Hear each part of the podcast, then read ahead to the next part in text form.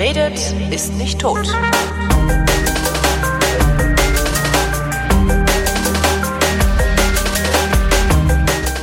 Eine neue Ausgabe der Fotografie, worin Chris Marquardt, der mehr von Fotografie versteht als ich, mir was von Fotografie erzählt und wir uns gegenseitig was von Fotografie erzählen. Hallo Chris. Ja, hallo Holger. Ich war mal wieder unterwegs. Ähm, passiert ja jetzt nicht so oft, dass ich unterwegs bin. Ähm, wir waren in Prag fünf Tage. Ui. Und ich habe mit mehr oder weniger Schrecken, also mehr oder weniger Schrecken eigentlich, nee, mit großer Ernüchterung festgestellt, dass für so eine Reise in die Stadt, also mehrtägige Städtereise, das scheiß iPhone mittlerweile völlig ausreichend ist. Das ist, äh, also ich habe die ganze Zeit meine Kamera mit mir rumgeschleppt, jetzt nicht nix, nichts Großes, also hab wirklich nur die die die äh, kleine kleine Sony mitgenommen, also diese Alpha 6000 und habe die praktisch nicht ausgepackt. Außer wo wir mal im Museum waren, wo ich dann irgendwie ein bisschen ja schlechteres Licht hatte und mehr Auflösung brauchte und irgendwie sowas. Aber ansonsten, also es war ein bisschen Ich, ich, auf so eine auf so eine komische Weise irritierend, dass ich dann irgendwann dachte, wa- warum jetzt äh, eigentlich reicht das iPhone? Das ändert sich total viel gerade. Mir, mir ging es Ach so, jetzt ach so. am Wochenende so. Ich war letztes Wochenende, äh, ich habe einen Bekannten, der äh, ist ähm, Pilot, so eine kleine Maschine. Und der muss halt immer wieder mal fliegen, um seine Lizenz zu behalten. Und da kommen, kommen wir so, ja, so einmal im Jahr irgendwie fliegen wir mit dem mal am Wochenende irgendwo hin. Und das haben wir gemacht. Und natürlich mache ich da mal so ein bisschen Doku, nehme die Kameras mit, verschiedene. Und ja, kommt hinterher, fliegt irgendwie ein kurzes Video bei raus und da waren halt meine Spiegelreflexen dabei und äh, ja, ich habe dann am Schluss das meiste tatsächlich auch mit dem iPhone gefilmt. Das ging jetzt im Video hauptsächlich. Auch schön. Weil das, weil das, äh, weil das Ding besser stabilisiert und in 4K aufnimmt und mit seinem ja circa 28 Millimeter eine ganz gute Brennweite hat. Und die Farben kommen gut raus, Ja. es macht automatisch HDR. Das ist das so. Ja, ich habe dir gerade einen Link in den Chat geworfen ähm, zu meinem Flickr-Album Prag. Sehr schön. Da sind äh, die ersten vier oder fünf sind alte. Also es fängt eigentlich da an, wo dieser Hirsch äh, äh, hängt. Aber wenn du dir zum Beispiel dieses dieses äh, Nachtfoto anguckst, ne, so von der Karlsbrücke, genau, ähm, das halt mit dem iPhone gemacht. Ja. Also aus der Hand. Das das ist doch total absurd.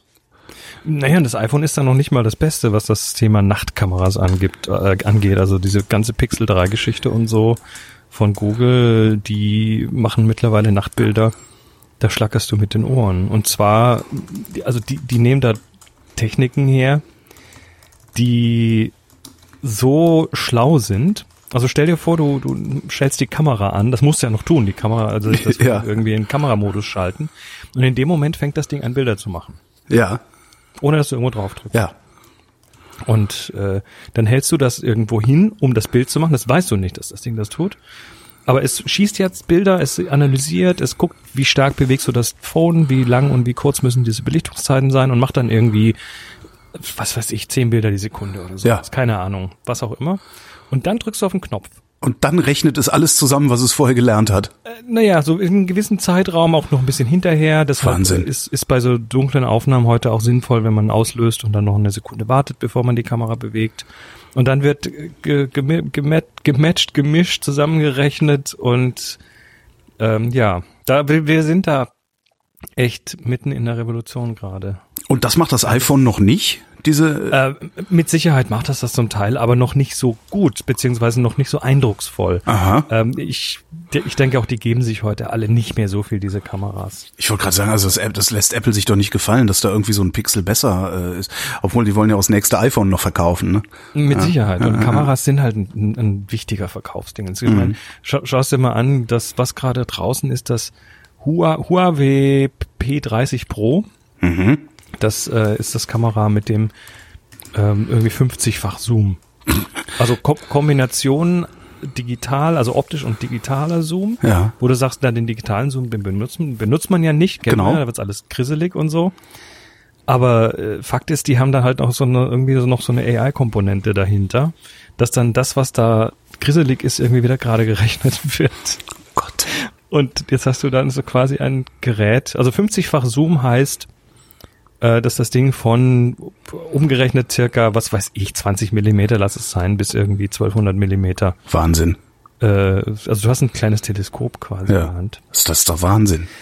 Aber ich, ich, ich bekomme das Gefühl, du bist langsam über die fotografische Winterdepression drüber. Naja, zumindest ähm, waren wir halt unterwegs und ich habe ein bisschen geknipst. Ne? Der Also, Frühlingsboost. Ich, ke- kennst du das? Also dieses, Ja, doch. im Winter hast du keinen Bock zu fotografieren, weil es ja eh kein, kein Licht und draußen ist kalt und macht keinen Spaß und so. Also mir geht das ja auch so, dass ich im Winter eher so einen so einen Dip bekomme Mhm. und dann jetzt, wo die Sonne rauskommt, das dann auch irgendwie wieder mehr Spaß macht. Ja, ich habe tatsächlich, ich bin gerade immer noch irritiert davon, dass ich für so meine Alltagsdinger meine oh ach so tolle äh, ich bin ein Semi-Profi-Kamera nicht brauche. Also das, das irritiert mich gerade immer noch nachhaltig. Also ich das ja. Aber an, andererseits ist natürlich auch ganz schön. Also jetzt habe ich halt auch ja immer meine Kamera dabei. Also es ist jetzt nicht mehr, dass ich mein Telefon, also ich habe ja ein iPhone X mir vor ein paar Monaten zugelegt. Ähm, und ich habe jetzt nicht mehr das Gefühl, dass ich mit dem Handy fotografiere, sondern ich mache halt ein Foto. Das ist schon Ja. ganz interessant. Also Ändert sich. Aber es ist auch schön, dass du noch dabei bist. Also ich, ich konsumiere ja so das eine oder andere Medium, äh, was du sonst noch so machst.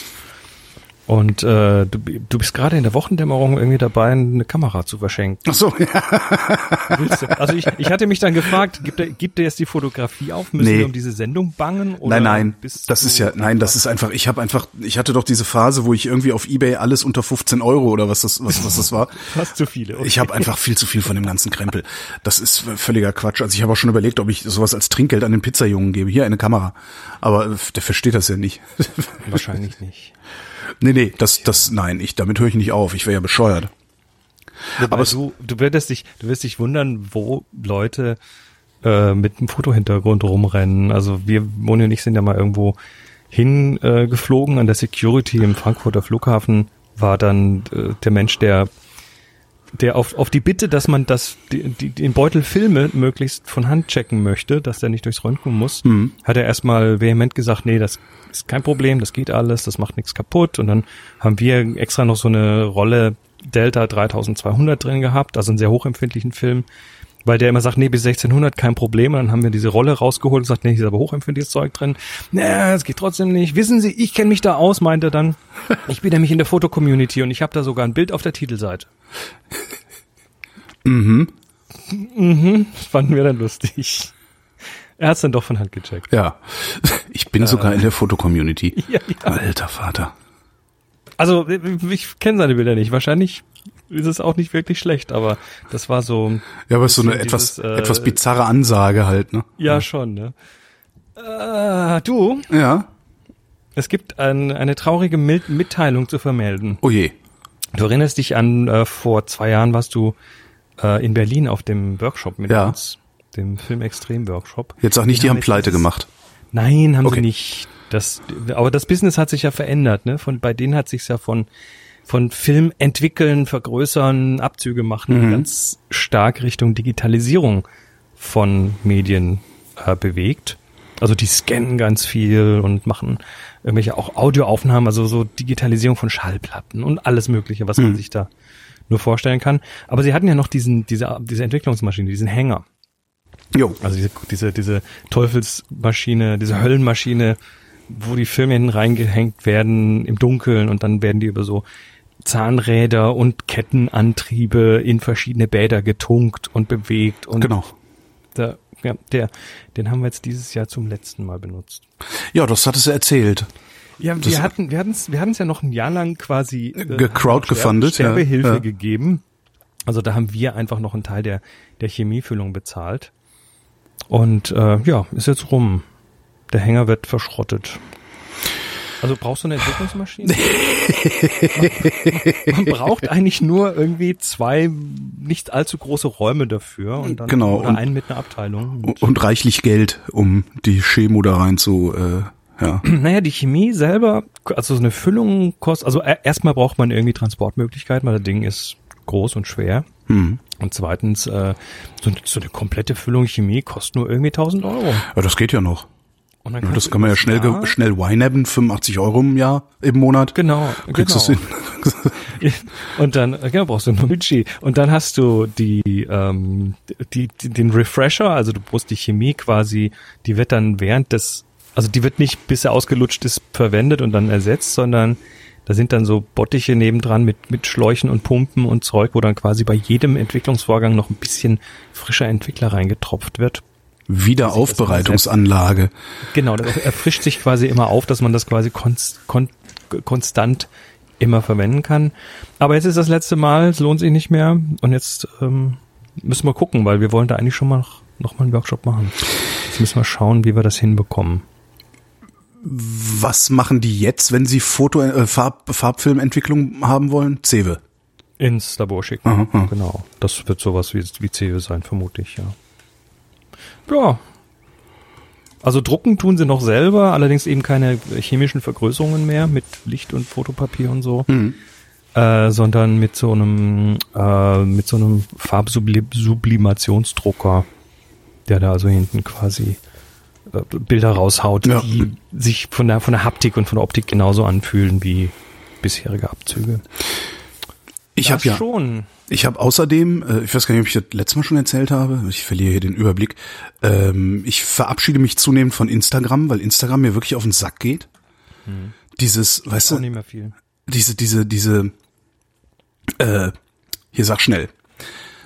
Also ist eine Diese, diese, es, Werbeverkaufsveranstaltung. genau, es ist eine Werbeverkaufsveranstaltung. Dann dieser Algorithmus, ich, mich, mich nervt das. Ich möchte das gerne chronologisch sehen, was ich da sehe. Und äh, ja, jedes fünfte Posting ist eine Reklame für irgendwas, was mich entweder nicht interessiert oder irgendein Ding ist, das ich in den USA bestellen muss, wo ich ganz genau weiß, dass ich dann wieder hier äh, fünf Kilometer weiter zum Zoll muss, äh, da rumsitzen muss, um dann 3,80 zu zahlen, um das da rauszuholen. Und das ist irgendwie, Oder sie, oder sie hauen dir wieder Vorschläge, also speziell wenn du so einen Business-Account hast, äh, Vorschläge um die Ohren, wo du gerne wie viel Geld einwerfen könntest, damit du noch mal zehn Leute mehr Ach Gott. und, und, und. Nee, das habe ich nicht. Aber ich habe echt gedacht, so, boah, Instagram, du gehst mir sowas von auf den Sack. Auch, auch dieses, klar ist das ganz schön, du refreshst und hast dann eine neue Anordnung irgendwelcher Bilder, die du noch nicht gesehen hast, ne, weil der Algorithmus macht dann irgendwie Spaß. Aber ich fand das ganz furchtbar. Und ich mache das jetzt, ich, ich mache das jetzt fast nur noch auf Flickr. Also ich habe jetzt auf Flickr ein Album, das heißt Snapshots. Und da schmeiße ich einfach alles rein, was mir über den Weg läuft. Und was nicht irgendwie so eindeutig zuzuordnen ist. Was weiß ich. Du bist auch, du bist auch bei Flickr noch als Pro. Ja, genau. Ja, ja. Da ist mir dann auch egal, wie viel Fotos ich da reinlade. Ähm, Ich habe gedacht, dann klicke ich mir den Pro-Account, mache da mein Snapshots-Album, äh, füll das auf mit irgendwie lustigen Bildern, die ich unterwegs sehe. Und wenn ich irgendwann den Pro nicht mehr haben will, lösche ich einfach dieses eine Album und bin dann wieder unter 1000 Fotos. Also, Das ist eine coole Idee, das, ähm, ja, Flickr mache ich jetzt auch immer wieder mehr, weil es einfach, ja, mir gefällt das Modell. Du Ja. Geld ein das Bilder zeigen. Und Ja. das war's. Und was auch zur Folge, das zur Folge hat, ist, dass ich also bei, bei Instagram, da haust du halt alles raus, ne? Hässliches Essen, schönes Essen, äh, überhaupt Essen. Mir geht es auch ein bisschen auf den Sack, diese Essensfotografiererei, ehrlich gesagt. Ähm, Das also sind ja die Kameras mittlerweile, die Smartphones mittlerweile auch darauf optimiert. echt? Mit Sicherheit in irgendeiner. Form. Also das Zeug sieht heute so viel besser aus mit Smartphones als mit allem anderen. Ja, und bei Flickr traue ich mich das nicht. Also bei, bei Flickr denke ich dann so, ah, nee, da kannst du jetzt nicht ein Essensbild hin tun. Ey, wer, wer bist du denn? Das ist ja total, so ein Proll bist du nicht. Das Essensbild haust jetzt auf Instagram. Das heißt, ich treffe jetzt gelegentlich, gelegentlich so total asoziale Auswahl. So, ja, Instagram ey, kann die hässliche Reuse sehen und äh, alles, was mir in irgendeiner Form aus irgendwelchen Gründen irgendwie gefällt, fliegt halt auf Flickr. Ja, ich meine, Plattformauswahl nach, nach Inhalten oder nach Inhaltsart ist, ja, ist ein Ding. Ja, klar. ist halt nur ein bisschen so, wenn du- ich habe halt irgendwie so 4000 Instagram-Follower ähm, und bei Flickr keine Ahnung 30 oder so. Ich weiß, ich weiß es gar nicht, wie viele Leute gucken mir denn dazu bei Instagram? Na, keine Ahnung. Wo, wo, wo, wo sieht man denn das überhaupt? Äh, wo, 100. Wenn du auf instagram.com slash dein Username gehst, dann siehst du es. da sieht man das schon? Ach guck. Ja. Warte mal, jetzt habe ich es ganz kaputt gemacht. Nee, nicht Instagram, ich meine bei Flickr. Ähm, Ach so, bei Flickr? ich weiß gar nicht, wie viel Äh. Follower. Naja, ist halt so, dass das da, da ist man dann schon da 1, oh, 1,9k, 1900 Follower. Ah, da bist du bist lange auf der Plattform. Mir geht's Ja, stimmt. So. Also Damit hab ich jetzt nicht ich hab, Oh gerechnet. je, ich habe sogar 5000. Schwein. Gerade die 5000. Ja, aber wenn er dann irgendwie so, dann letztendlich sind wir dann ja doch alle infiziert und so Reichweiten-Junkies, ne, so, ah, ist ja geiler. Wenn der Podcast jetzt noch 20.000 Hörer mehr hätte, wäre es halt geiler. Dann, dann hast du halt so 4.000 Instagram-Follower und denkst so, hm, das ist ja trotzdem irgendwie ein Wert, auch wenn es nicht wirklich, naja, es ist halt irgendein Wert. Was Ähm, ist das denn? naja, 4.000 Leute wollen sehen, was du so postest, ne?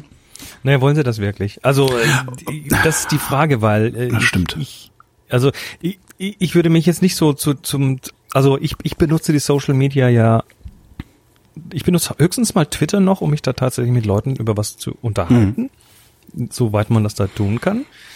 Aber es gibt ganz viele Plattformen, da bin ich halt drauf und folge halt mal spaßeshalber zurück. Ja, okay. Ohne jetzt, ohne jetzt ein, ein, ein, im Einzelfall tatsächlich immer ein Interesse zu haben. Meistens schon, aber da gibt's genügend dann doch dazwischen, wo ich sage, nö, da folge ich halt zurück, weil ich nett bin. Mhm. Ähm, und dann habe ich eine Timeline, die halt nur noch an mir vorbei rauscht, Ja. weil zu viel drin ist und dann, dann äh, nehme ich die Sachen nicht wahr. Also ich will nicht immer auch den Leuten, von den Leuten alles lesen, was ich, was sie posten. Ja, den wenigen, denen ich folge, bei denen dann schon. Oh mein Gott, ich wenn habe du gerade das gut moderierst, ne? wenn du da, wenn du da Haus hältst, dann ist das gut. Aber an der Stelle bin ich ein bisschen Horder. Ich habe gerade gesehen, dass ich äh, sehr wohl ein Essensfoto auf Flickr habe. Aber auch in der Rubrik, in der Rubrik F&B. Ach nee, ah, okay, nee, das ist privat, siehst du? Das kann, kann man gar nicht sehen. Und das, Wobei, das, Der, der klassische Essens-Snapshot, also ich, ich sitz ich sitz im Restaurant, der Kellner kommt, bringt mir das Essen, ich mache ein Foto davon. Äh, das kannst du ja noch ein bisschen, ähm, bisschen ausgefuchster machen. Wir hatten hier äh, einen Workshop, der der so sehr, sehr unsexy betitelt war mit Produktfotografie. ja. Aber Packshot heißt das. Auf, letztendlich war es halt Tabletop-Zeug, äh, Produkte, Kleinzeug, ähm, viel mit Licht, viel mit Grundlagen. Ähm, und äh, ich habe dir sch- schick dir gerade mal ein Bild, da ist zum Beispiel das hier rausgefallen. Ähm, und das ist halt das Thema Umgang mit Licht. Das Bild Hui. ist gefallen, weil da Wein drauf ist. Ne? ja. Nee, nicht deswegen, wegen des Lichts. Ist von hinten beleuchtet, ne? Ähm, von hinten seitlich, also im Prinzip ist das, ähm, aber es ist ein Licht, eine Lichtquelle. Das ist von hinten eine Softbox mit einem senkrechten schwarzen Stück Pappe dahinter und dann nachbearbeitet. Also der rote Hintergrund ist, ist, ist später. Ne? Also das, also, also wenn, wenn du es dann tatsächlich mal ein bisschen bewusster machst, dann lernst Ja. du brutal viel auch dabei, was Klar. Licht angeht, was Reflexion Aber machst du, angeht. machst du das im Restaurant? Also der, der Kellner hat dir gerade... meine, ich baue da meine Softbox auf. Und Echt? Nee.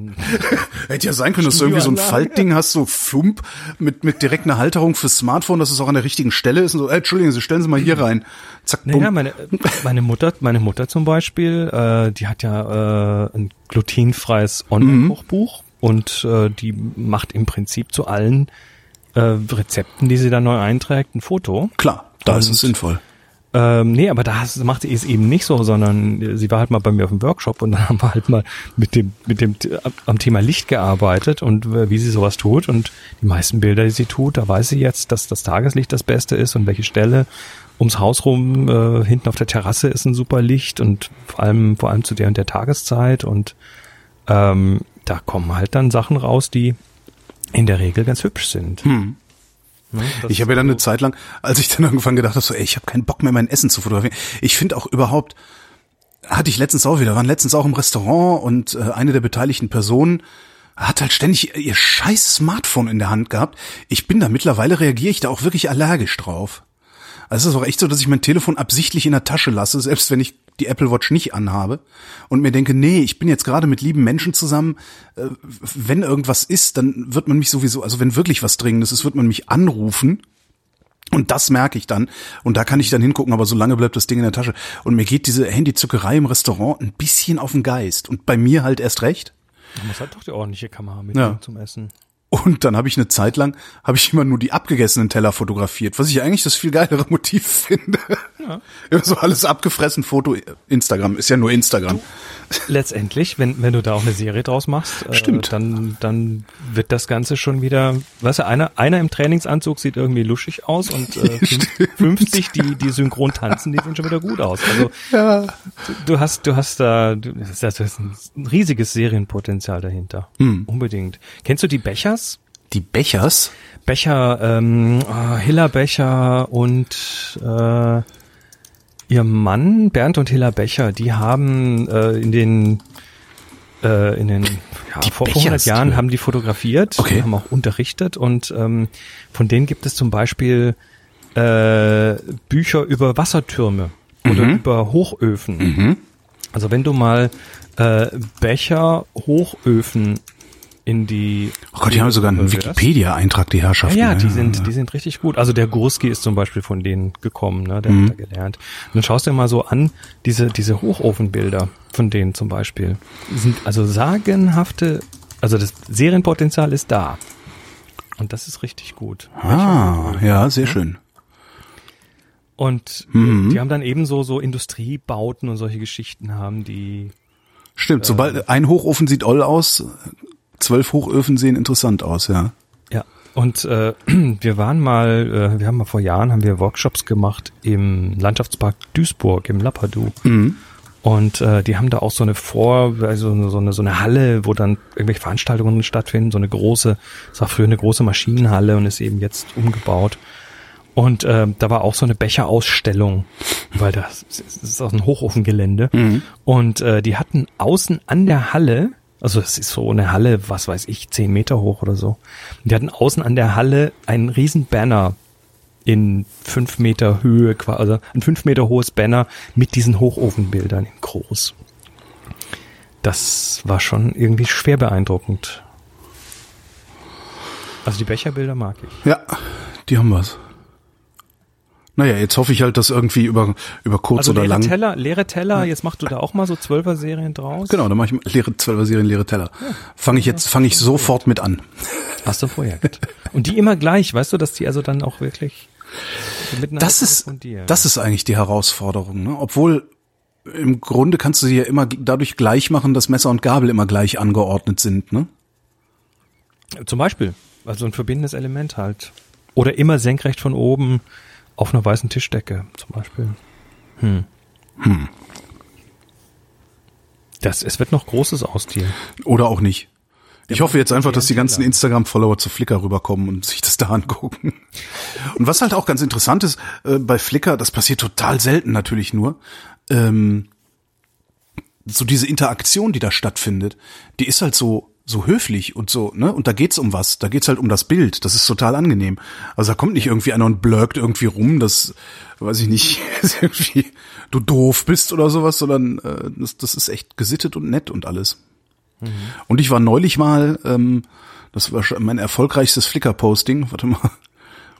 Aus irgendeinem Grund war ich, da, das haben, wo kann man denn sehen, wie viele sich das angeguckt haben? Mann, irgendwo kann man das sehen, ich weiß es nicht mehr.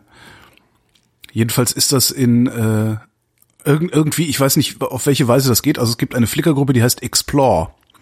Ja, das ist ähm, ein algorithmisch generiertes Album, was äh, täglich neu generiert wird. Ah, Das äh, findest du im, auf deinem Mobilteil, wenn du da die Flickr-App aufmachst und auf die Lupe klickst, dann siehst Ah. du die Explore-Bilder. jedenfalls ist eins meiner Fotos dahin gekommen. I don't know, Likes. I don't know why. Wie pro tausend Likes? Was? Nee, wie, viel- wie viele Likes und Views hast du bekommen? Äh, 8498 Views. Das haben 8000 Leute sich angeguckt. Ja. Das ist total. Und 82 Pfaffs. Ja. Und ein paar Kommentare. Und das ist halt ein, kaufen. kann ich nicht? Nee, Schade.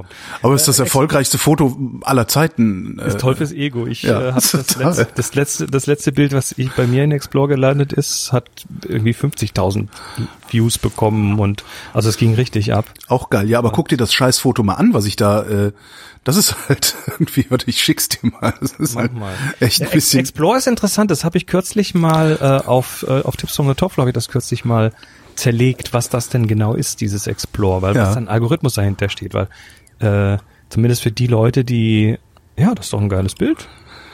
Das ist das ist total aufgeräumt. Ich hätte es noch ein bisschen gerade gerichtet. Ja, links an der Kante mit dem Fenster. Ja, ich hab's nach rechts auf der rechten Seite. Also ich habe den Geldautomaten gerade gezogen. Ja. Ähm, das hat, das hat eine ganz klassische Aufteilung. Dann überhaupt diese Kombination von diesen komischen, ist das ein, ist das ein Bordelleingang? Ich habe keine Ahnung, sieht so Diese, aus. diese Ne? Verrammelte mit Gittern dran, das ist also irgendwie, irgendwie so ein geheimer Club dahinter. Puff mit dem Geldautomaten daneben. Rechts ist ein gelber Geldautomat und drüber steht Tutti Frutti, was natürlich sehr an RTL erinnert und barbusige Mädels und so. Und drüber das EC-Klötzchen. Aber irgendwie denke ich dann so, so- ja, aber das ist doch nicht mein schönstes Bild. Weißt du, wo ich dann denke, das kann doch nicht wahr sein. Das ist jetzt, Na gut, ich gebe mir immer so mal, viel warum, Mühe. Ich sag dir jetzt mal, warum die Dinger in Explore landen. Also ich habe äh, hier 860 Tipps vom Topfloor, habe ich das mal zerlegt so ein bisschen. Ich link dir das mal, kannst du Mhm. in die Shownotes tun. Ähm, Cracking Explore. Was ist denn dieses Explore? Also Explore ist ein algorithmisch erzeugtes Album, äh, wo Leute belohnt werden.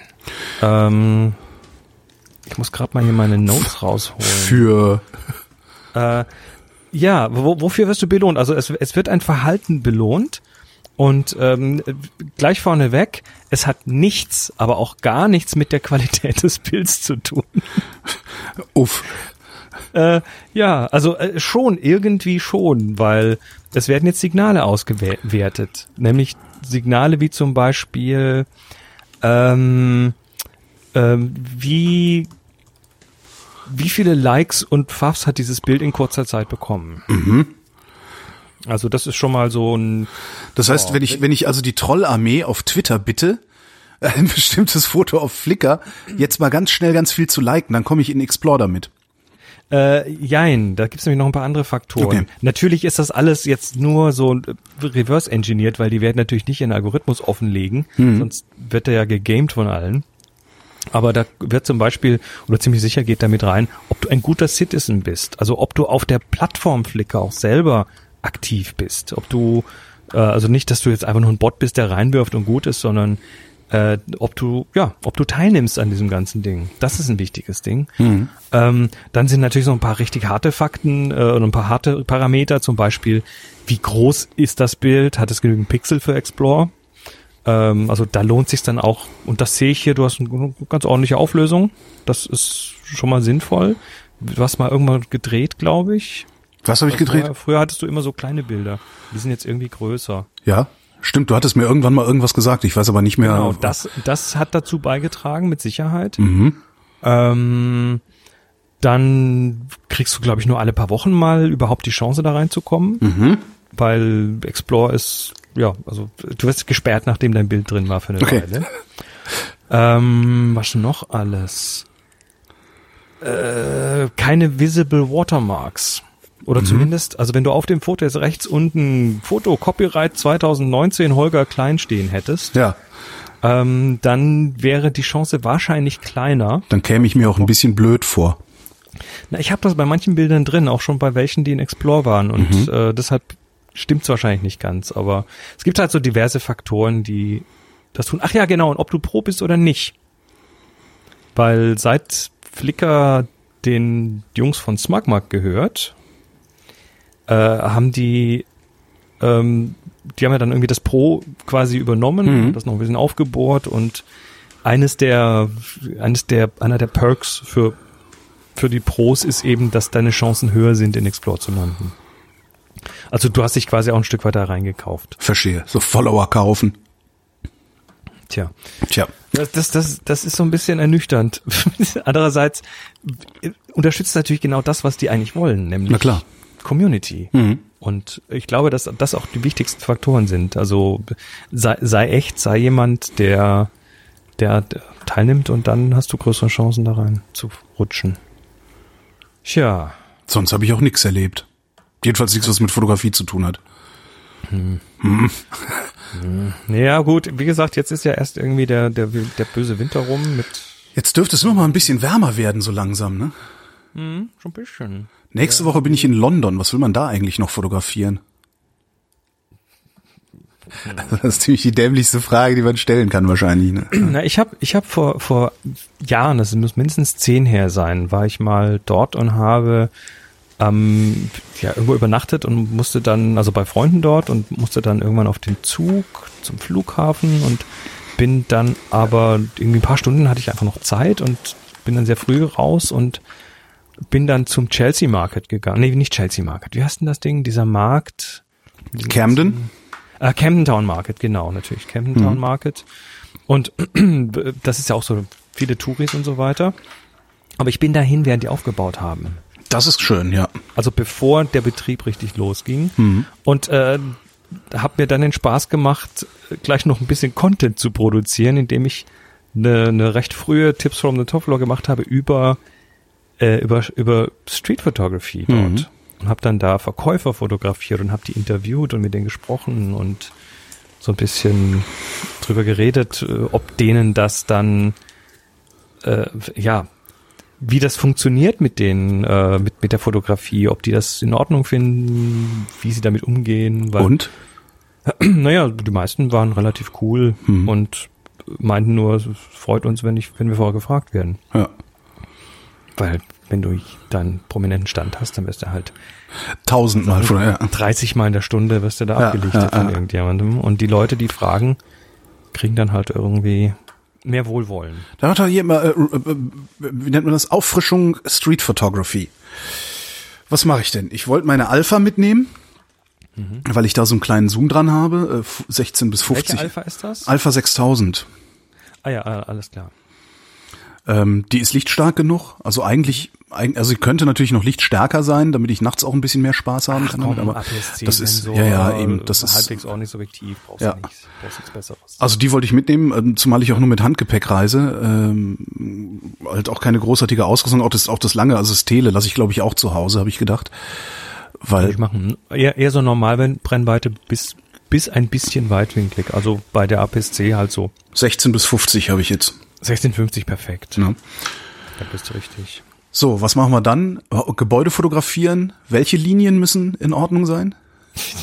Also, also, also die oberste Regel, sonst darfst du das Bild ja nicht mehr auf Instagram posten, ist natürlich, also ne, feste Regel, vertikale parallel. Vertikal, parallel.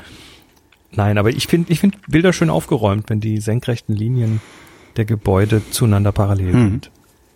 Also Kamera nicht kippen. Hilft. Das ist wie bei dem Geldautomat vorm Puffbild, ähm, ist das ja auch schon sehr schön ausgerichtet. Das, deshalb wirkt so schön Mhm. rund und gerade. Kamera nicht kippen ist aber gar nicht so einfach, ne? Nee, ist es auch nicht und deshalb würde ich es aber auch nicht überbetonen, weil es gibt halt so Geschichten, da ist es wurscht, wenn da was Tolles passiert, wenn da jemand Interessantes vorbeirennt, Ja. äh, dann halt drauf und ignorier das, ig- ignorier die Regeln. Mhm. Du kannst zur Not kannst du das meiste hinterher eh noch irgendwie gerade ziehen. Gerade mit, mit Lightroom oder Photoshop oder äh, Affinity Photo oder sowas. Hm. Ansonsten, ja, muss halt unterscheiden zwischen dem, zwischen dem, dem Candid Shot, also dem, ich, ich, derjenige weiß nicht, dass er fotografiert wird, Mhm. und dem, ja, wie, wie nennt man das? Candid Aware. Also wenn derjenige schon, schon weiß, dass er fotografiert wird, aber so tut, als ob er es nicht weiß. okay. Siehe Marktstand. Ne? Da ist jemand, der kriegt im Augenwinkel mit, dass jetzt jemand eine Kamera auf ihn richtet, aber Ja. entscheidet in dem Moment, ist mir wurscht, ich mache jetzt Ja. einfach weiter. Und äh, oder es gibt dann eben die, die Street Portraits, also die Straßenporträts. Das sind Klar. dann tatsächlich diese, entschuldigen Sie, ähm, Sie haben ja eine geile Mütze auf, darf ich mal ein Bild von Ihnen machen? Oder auch Gott ist das ein süßer, süßer Pudel und äh, pink gefärbt ist ja noch süßer, also äh, darf ich da mal ein Foto machen? Mhm. solche Geschichten, die mache ich, wenn ich Straße fotografiere, mache ich gerne solche Sachen. Die, da brauchst du den inneren Schweinehund, den musst du da ein bisschen kalt stellen dafür. Ähm, fremde Leute ansprechen ist nicht jedermanns Sache. Ja, ja, stimmt schon. Aber das, das krieg ich schon hin. Ich will denen ja nichts verkaufen. Und Ja, wenn es, wenn es, wenn es ein Marktstand ist, der wirklich nochmal 30 Meter weg ist oder sowas, reicht es ja oft auch einfach mal die Kamera hochzuhalten und einen fragenden Blick zu machen und äh, dann nicken die ja Genau. schon oder schütteln den Kopf. Die Kommunikation geht ja auch ohne Sprechen. Und Genau. Das, und das zweite, der zweite Typ Bilder, den ich unglaublich gern mache in der Straße, ist irgendwelche Sachen miteinander in, in Relation setzen. Also der Mensch und seine Umgebung. Da hast du dann, was weiß ich, ein großes Plakat von irgendeinem Gesicht, ne, so einen fünf Meter hohen Kopf, der gerade irgendwie, ähm, keine Ahnung, früher früher wäre es eine Zigarette gewesen, die er Mhm. raucht. Heute steckt er sich einen Lolli in den Mund oder so. Genau. Und ähm, unten drunter läuft irgendwie eine kleine Person vorbei, die auch gerade einen Lolli in den Mund steckt. Oder Hm. und sol solche solche Ecken, wo dann solche Sachen möglich sind, da hänge ich gerne ab und warte einfach ein bisschen, bis sich was ergibt. Also lieber, Ja, das ist, das ist genau, langsam bewegen beim Street-Fotografieren, als irgendwie zu schnell an den tollen Ecken vorbei zu sein. das ist auch das, was ich mir fest vorgenommen habe, dass ich einfach mich viel mehr an, an Orten aufhalte, die aus welchen Gründen auch immer interessanten Hintergrund haben und dann mal gucke, was da passiert. Ja.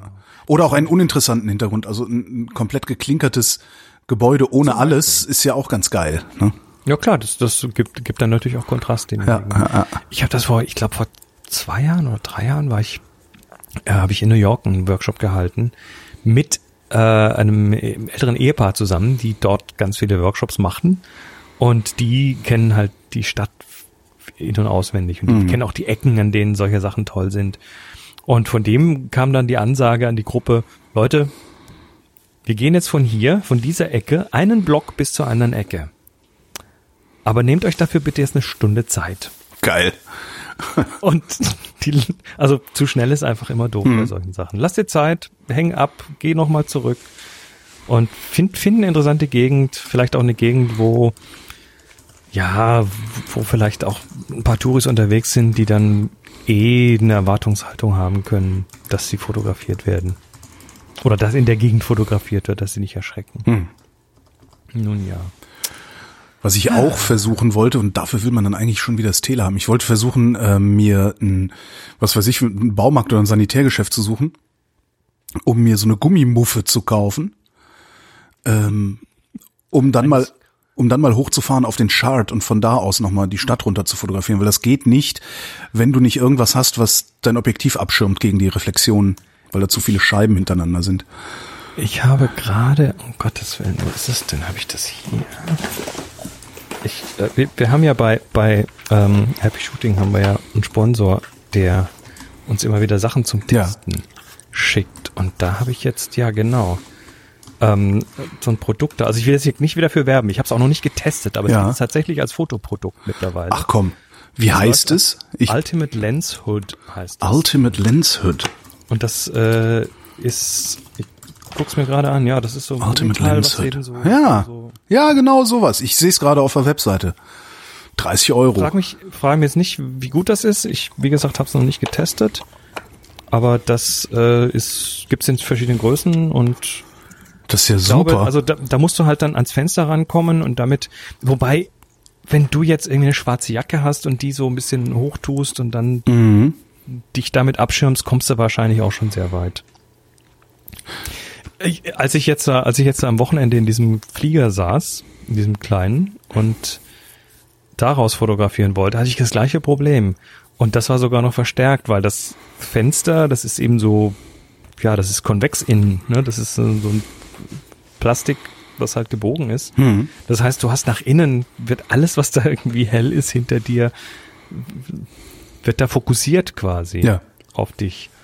Und da durch zu fotografieren, da musste man also tatsächlich Verrenkungen machen, um das irgendwie abzuschirmen. Da wäre mir wahrscheinlich sowas gelegen gekommen, ja. Aber vom, vom, von oben runter fotografieren ist eh nicht so einfach. Also es ist schon relativ einfach, das Bild zu machen, aber das spannend zu machen wird schwierig. Das stimmt allerdings. Das Problem hatte ich in Prag. Wir waren in Prag auf dem Fernsehturm. Da waren wir letztes Jahr nicht, weil war irg- irgendwie geschlossen. Und da habe ich halt auch einfach rundrum einfach mal darauf los fotografiert. Und ich glaube, ich habe davon nicht ein einziges Foto geflickert. Und ich sagte ja warum, weil die Bilder eine große Tendenz haben, langweilig zu sein. Absolut. Weil Abs sie keinen Vordergrund haben. langweilig. Weil sie keinen Vordergrund haben. ja, genau. Da willst du wahrscheinlich dann tatsächlich wieder mit dem Tele stehen und in die Innenhöfe rein fotografieren, weil das auch Blickwinkel sind und Richtungen, die du sonst nicht kriegst, ne? Ja, oder du nimmst tatsächlich irgendwie einen Vordergrund mit rein. Was weiß ich, schieß jemanden über die Schulter und dann hast du plötzlich einen Teil Mensch drauf, der sich die Landschaft anschaut oder so. Aber Also Vordergrund ist, ist ein ganz wichtiges Bildelement. Und bei solchen Sachen, speziell bei so landschaftsartigen Bildern, die also sehr viel in klein zeigen, ist der Vordergrund ist, ist essentiell. Hm. Aber ich kenne das, ne? Also die Erfahrung habe ich selber tausendmal gemacht und lerne, lerne immer noch nichts draus. ja. Also ich mache dann wieder so Bilder und denke mir so, oh, hat das jetzt sein müssen? Tja. Ich habe ein paar Kuriosa dabei. Na dann, immer her damit. Ja, das, also die sind beide schon ein paar Wochen her und äh, das eine ist, äh, ist dieser Artikel, den ich dir gerade geschickt habe. In Petapixel, es gibt ein Bier, in dem du Film entwickeln kannst. Ein Bier. Das heißt Super 8. Ja. Super 8 Ale. Super 8 Super Goes. Das ist irgendwie ein Ah, ein Bier, Sauerbier, ja. ne? nach, ja. nach dem belgischen Stil mit ganz vielen Früchten drin und so weiter. ähm, ist aber ist ein bisschen Marketing-Stunt. Ich fand es nur irgendwie interessant, weil jedes Mal, wenn so, wenn dieses Thema, komischerweise, jedes Mal, wenn dieses Thema neu hochgekocht wird, was mindestens einmal im Jahr passiert, dass man in Bierfilm oder dass irgendjemand in Bierfilm entwickelt, dann landet es auch immer bei mir. Natürlich. Kriegt da jedes Mal, kriege ich Mails und, und Tweets und Zeug und jedes Mal denke ich, tolles Marketing, aber das kann nicht gehen. Kann nicht gehen. Warum nicht? Naja, das Bier, das Bier selber hat erstmal nicht wirklich entwickl entwickelnde Substanzen. Also es gibt ja so ein paar, so ein paar Projekte zum Thema Film in haushaltsüblichen Dingen entwickeln. Mhm. Also nicht böse Chemie, sondern Kaffee. Äh, da gibt es zum Beispiel Kaffeenol zum Beispiel, gibt es Kaffeenol, C-A-F-F-E-N-O-L. Ist halt kaffeebasiert und was da dann entwickelt, ist die Kaffeesäure. Ja. Machst also eine richtig dicke Brühe aus Instant-Kaffee, am besten den, den billigen Robusta, weil da ist ganz viel Säure drin und da kannst du toll, äh, toll Bilder mitentwickeln. Ähm, und das Bier selber, das hat halt nicht wirklich entwickelnde Substanzen. Naja, das ist eine Gose, das ist ein Sauerbier. Das ist ein sauer vergorenes Bier. Das Wenn ist. Kaffeesäure das kann, vielleicht kann Nee, was die dann auch. machen, dass die, was die dann machen, ist, ähm, die kippen da noch ein bisschen Vitamin C mit rein. Und Ja, ist aber dann auch C gesund. entwickelt. Vi- Vitamin C kann Film entwickeln. Du könntest in reinem Vitamin C einen Film entwickeln. Das Okay. ist dann nicht optimal, das wird dann irgendwie ein bisschen sch- schleierig und so. Äh, da macht man dann normalerweise noch so ein bisschen, was muss ich überlegen, ich glaube Kaliumbromat rein oder so. Mhm. Nee, Kaliumbromid. Ähm, und überhaupt, aber es würde theoretisch gehen und das ist eben genau die Geschichte. Äh, da da gibt es nämlich dann tatsächlich eine Anleitung und da steht dann auch, man soll das bitte, ähm, man soll auch noch ein bisschen Vitamin C dazu kippen, damit es auch richtig gut geht und das Bier macht eigentlich gar nichts. Aber es ist hübsches Marketing. Der hat sich halt, der hat sich halt an Kodak rangehängt, weil Kodak ja jetzt dann endlich mal äh, langsam mal den, ähm, den ihren Dingensfilm? ihre Super 8 Kamera im Prinzip Ja. raushaut. Allerdings ist das jetzt wieder mit äh, Ektachrom. Und das ist ein Farbdia-Film, der ist wieder eine andere Geschichte. Also was die hier in Super 8 entwickeln, ist halt irgendwie noch so alter Restbestand von Tri-X auf Super 8 oder so. Interessant wäre ja dann immer noch die Frage, dass wenn man das mit dem Bier gemacht hat, kann man das danach noch trinken? Mit Sicherheit. Ich glaube nicht. Nee, lass mal. Na gut. Und, äh, und dann noch die andere Sache, auch das ist jetzt tatsächlich, das ist äh, irgendwie im April war das. Ähm, hast du die Sache mit Leica und äh, China mitbekommen? Leica und China? Nee. Aber gar nicht. Interessant. Also, äh, wobei das ist, glaube ich, mittlerweile ist schon wieder ein, einigermaßen abgekühlt und was da Konsequenzen draus sind, weiß ich nicht. Aber ähm, es, es kam im April ein Film, ein kleiner Werbefilm raus. Ähm, The Hunt. Und dieser Werbefilm äh, thematisiert historische G Geschehnisse und die Fotografie dieser historischen Geschehnisse. Und äh, eines, was da ganz besonders rausgestellt wird, ist, äh, genau, und am, am Schluss ist es eben ein Leica-Werbefilm. Ne? Du siehst am Schluss den roten Punkt und die Fotografen, die haben halt alle irgendwie Leicas. Und was du da, ähm, was du da siehst, unter anderem als ein, eines der, einer der Events, die thematisiert werden, ist das äh, Massaker am Tiananmen-Platz 1989. Oh, ja. Nee, das hat ja nie es stattgefunden, das wissen wir ja. Ja, eben, das gibt's ja nicht. Ne?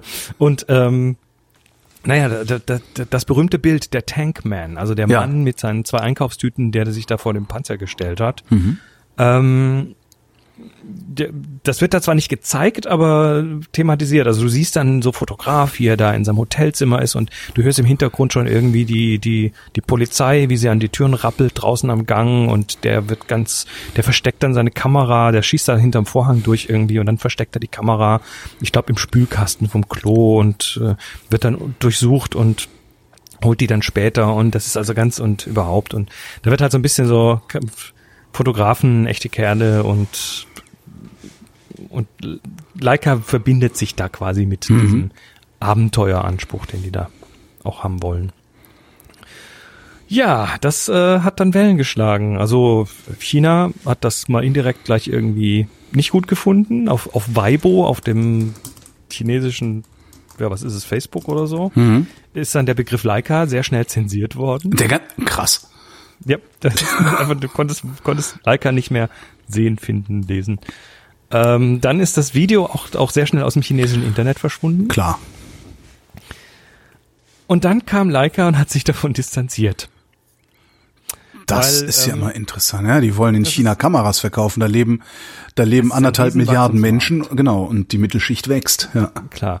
Also sie haben sich davon distanziert, äh, distanziert ähm, und zwar war das wohl Leica Brasilien, von denen das kam. Äh, dann hieß es, wir haben das nicht in Auftrag gegeben oder autorisiert. Leica-Sprecher sagt darauf, wir prüfen rechtliche Schritte, um weitere Verbreitung zu verhindern. Ähm, also sie haben eben Klingt ja schon ein bisschen fishy, ne? Dass da irgendwie einzelne, einzelne Landesdivisionen sich aussuchen können, was für Werbung sie machen. Andererseits auch wieder ganz praktisch, weil jetzt kann Leica sagen, ja, wir hatten damit nichts zu tun. Das ist, ja, clever. Was auch immer da genau ging, was ist eben nicht ganz klar. Die Werbeagentur selber sagt, wir würden nie etwas äh, veröffentlichen, was wir nicht autorisiert bekommen haben Mhm. vom Auftraggeber. Das Ding war tatsächlich auch sehr, sehr teuer produziert. Wenn du das Video anschaust, das ist, äh, das ist sehr professionell, sehr, sehr professionell. Ja, ähm, was dann interessant und lustig war noch am Schluss, also wie, wie das jetzt weitergeht und was da für Leica draus entsteht, weiß ich nicht, aber sie haben, ich sag mal, ein interessantes Bild abgegeben bei der Sache. Ja. Äh, was mich, was mich eher noch belustigt hat hinterher, war, dass dann, äh, ich weiß es gar nicht, ich glaube, der Spiegel ist losgegangen und hat erstmal äh, recherchiert, von wem denn das Bild kommt. Mhm. Also dieses Tankman-Bild. Äh, stellt sich raus, es sind vier Fotografen, die damals Tankman-Bilder gemacht haben. Die waren da in einem Hotel, wo die ganzen Presseleute drin waren und haben von dort aus eben einen guten Blick auf den Platz gehabt und haben von dort aus eben äh, diese, die, diese Bilder fotografiert. Ähm, und zwar ist das ein Jeff Widener von der AP und einer von Newsweek und einer von Magnum und einer von Reuters. Und die haben alle vier mit Nikon geschossen. Wenn man sich das Video dann nochmal anschaut, Ja. Leica, behaupt, Leica behauptet in dem Video nicht, dass, dass sie das Bild gemacht haben, Ja. ihre Kamera, aber sie haben sich natürlich sehr, sehr stark Sie, da. sie, sie sagen natürlich nur, dass man mit Leica solche Bilder machen kann. Ich, das entsteht im Kopf des Betrachters. genau. Sehr Also schön. Sehr, sehr, sehr, sehr schön gemacht. Ja, vielleicht war es auch, was, ich weiß nicht, vielleicht war es auch nur, nur ein Stunt, um überhaupt Sichtbarkeit zu bekommen, weil die haben sie damit garantiert bekommen. Hm. Ja, gut. Das ist, wie gesagt, das kocht mittlerweile nicht mehr. Leica hat damit, mit, der, mit dieser Aktion in meinen Augen zumindest nicht, nicht wirklich Sympathiepunkte bekommen. Nö. Aber gut. Aber es ist halt auch tragisch, ne? Also wie sehr so eine Firma dann auch ja einmal bereit ist, andererseits auch gezwungen ist oder sich zumindest gezwungen fühlt, von Freiheit zurückzutreten, um ihr Zeugs zu verkaufen. Das ist, und das ist sehr bedenklich, klar. Aber das hast du ja überall. Ich meine, das hast du bei allen großen Playern. Alle, das, guck dir einfach an, äh, was dieser Tage so, Jeder, ne? klar, Iran-Sanktionen. Ne? Ja, oder tatsächlich, also der, ich meine, gerade der chinesische Markt ist notorisch. Du, gewisse Apps darfst du nicht, Ja, äh, ja. Darfst du nicht. Naja, Google, Yahoo, Im chinesischen ne? App Store haben, Apple und so weiter. Die Karten, das ganze Kartenmaterial für Ja. die, für die Karten-App ist, ist ja landesspezifisch unterschiedlich. Da sind ja teilweise, je, je nachdem von wo du es aufrufst, andere Grenzen eingezeichnet und so weiter.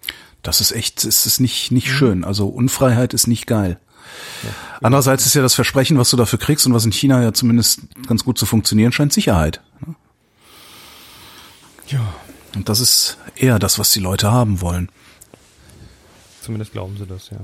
Ja, klar, bis die Freiheit weg ist, beziehungsweise die Chinesen hatten sie noch nie. Ne? Nun ja. Nun ja. Gehen wir, gehen wir, gehen wir über zum Fragenteil. Fragen, der Fragenkomplex.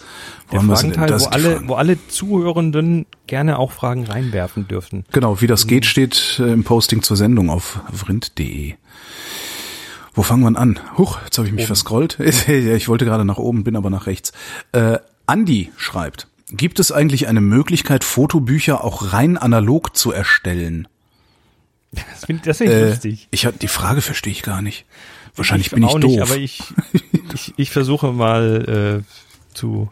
Also äh, Fotobücher gibt, gibt also also wir sind ja alte Säcke und äh, da also ich also ich sag mal ich spreche jetzt mal nur für mich, aber da ist äh, da ist ja in unserer Erinnerung das Fotoalbum. Und Ja. Das war natürlich rein analog, ne? Da hast Ja. du Bilder irgendwie abgegeben, Filme abgegeben, Bilder zurückbekommen und hast dann ein Album gehabt und hast du irgendwie Fotoecken rein. Fotoecken, genau das war das Wort. Ich denke die ganze Zeit, wie hießen diese Dinger nochmal? Genau, Fotoecke. Eine Fotoecke ist was total ist Tolles. total super, ja. Vor allen Dingen, wenn du dann das Foto trotzdem drei, viermal rein und rausgenommen hast, hast du dann mit diesem äh, transparenten Plasteding von der Fotoecke das Papier vom Foto so aufgefächert an der Ecke. weißt du? Da hast du aber, da hast du aber schlecht, en- en- entweder schlechte Fotos oder blöde Fotoecken ja, gehabt. wahrscheinlich beides. Ja. Also äh, Fotobücher rein analog zu erstellen, das ist dann der klassische Scrapbooking. Ne? Du brauchst natürlich Bilder in irgendeiner Form. Ich gehe jetzt mal wirklich von komplett analog aus. Da hast du Film, da hast du eine Kamera, die den Film äh, schluckt. Dann hast du äh, irgendwo die Möglichkeit, das zu entwickeln zu lassen beim DM-Markt oder so. Die schicken es dann an Cewe, die machen dann eine Entwicklung und dann kriegst du deine Bilder zurück und äh, dann kannst du natürlich da schneiden, kleben, Klebespritzstift und äh, sch schau mal nach Fotoalbum. Also man kann das auch tatsächlich machen. Dann gibt es mittlerweile auch ähm, Angebote von verschiedenen Fotobuchherstellern, die dir tatsächlich deine Bilder, also wenn du es dann richtig schön gebunden haben möchtest. Ich wollte gerade sagen, Bindung ist ja immer so ein, ne? Ja. Naja, dann, dann gibt es auch Hersteller, die dir tatsächlich Fotobücher auf Fotopapier ausbelichten und das dann für dich binden. Ähm, ich glaube, CW, ich bin mir aber jetzt nicht sicher, weil ich habe selber tatsächlich noch nicht wirklich machen lassen. Ich habe nur mal eins in der Hand gehabt und das kommt schon sehr wertig daher. Fotobücher auch rein analog erstellen. Ich verstehe die Frage nicht. Naja, Du hast einen Stapel Fotos und willst die gebunden sehen. Oder wie? Äh, rein analog, also ich denke, da redet er tatsächlich vom Prozess, weil du hast ja heute üblicherweise eine digitale Kamera. Mhm. Wenn du dann ein Fotobuch machst, dann wird das vielleicht irgendwo gedruckt. Das Mhm. heißt, es wird äh, mit einem mit einem Digitaldrucker gemacht, also ein Tintenstrahler oder Okay, sowas. so um. Statt statt ein analoges Bild auszubelichten und chemisch zu entwickeln. Mhm. Das ist jetzt meine Interpretation. So wird ein Schuh draus, ja.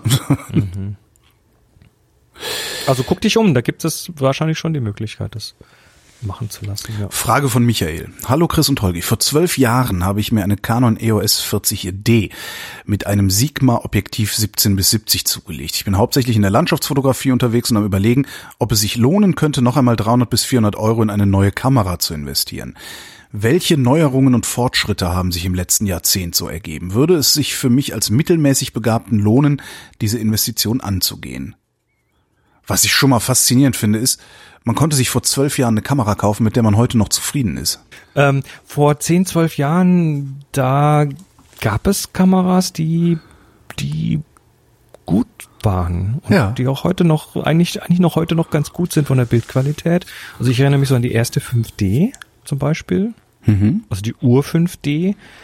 Ähm, die habe ich geliebt und die, wenn du heute Bilder neben die von der 5D Mark IV gegen die 5D Mark I hältst, äh, dann sind die im Normalfall erstmal nicht schlechter. Natürlich hast du jetzt aber ein paar Sachen, die sich mittlerweile tatsächlich verbessert haben, zum Beispiel äh, das Thema Umgang mit hohen ISO-Zahlen, also mit hoher Empfindlichkeit. Mhm. Also du knallst dann irgendwie heute deine ISO auf 3200 und die Bilder kommen immer noch babyglatt da raus. Das hast du damals, war, war halt bei ISO 800 war Schluss, ab 1600 war es schon irgendwie Streuselkuchen. Ja. War nicht schön. Da, also da hat sich einfach die Qualität der Sensoren hat sich verbessert. Dann hat sich natürlich die, Auf, die Auflösung verbessert. Also du kriegst heute, hast, hast, heute hast du kein Problem mehr, dir eine Kamera mit 24 Megapixeln zu kaufen. Und wenn du vor zwölf Jahren, was hat die 40D? Äh, Keine Ahnung, aber braucht man eine Kamera mit 24 Megapixeln? Die 40D hat, was hat sie denn? Na, na, na, na, na. Bin ich jetzt doof? 10 Megapixel. Nein, natürlich brauchst du keine 24 Megapixel, aber vielleicht halt mal doch, wenn du mal irgendwie ja. einen Teil rauskroppen möchtest zum Beispiel. Also das kann schon sinnvoll sein, so viele Megapixel zu haben. Äh, oder du, du sitzt heute an einem Bildschirm, der halt 5K ist. Also was ich ja denke, was mit Sicherheit besser geworden ist, sogar wesentlich besser, ist es die Autofokusgeschwindigkeit, oder? Also Autofokus ist bei fast allen Kameras besser geworden, ja. Ähm, die, das Interface, die, die Geschwindigkeit des Interfaces, also dieses Rumscrollen in Bildern oder Sachen einstellen, ist bei vielen Kameras deutlich schneller geworden. Ähm, das in-Camera Processing hat sich verändert. Also die Kameras gehen auch heute anders mit Farben um teilweise. Nicht viel, aber ja.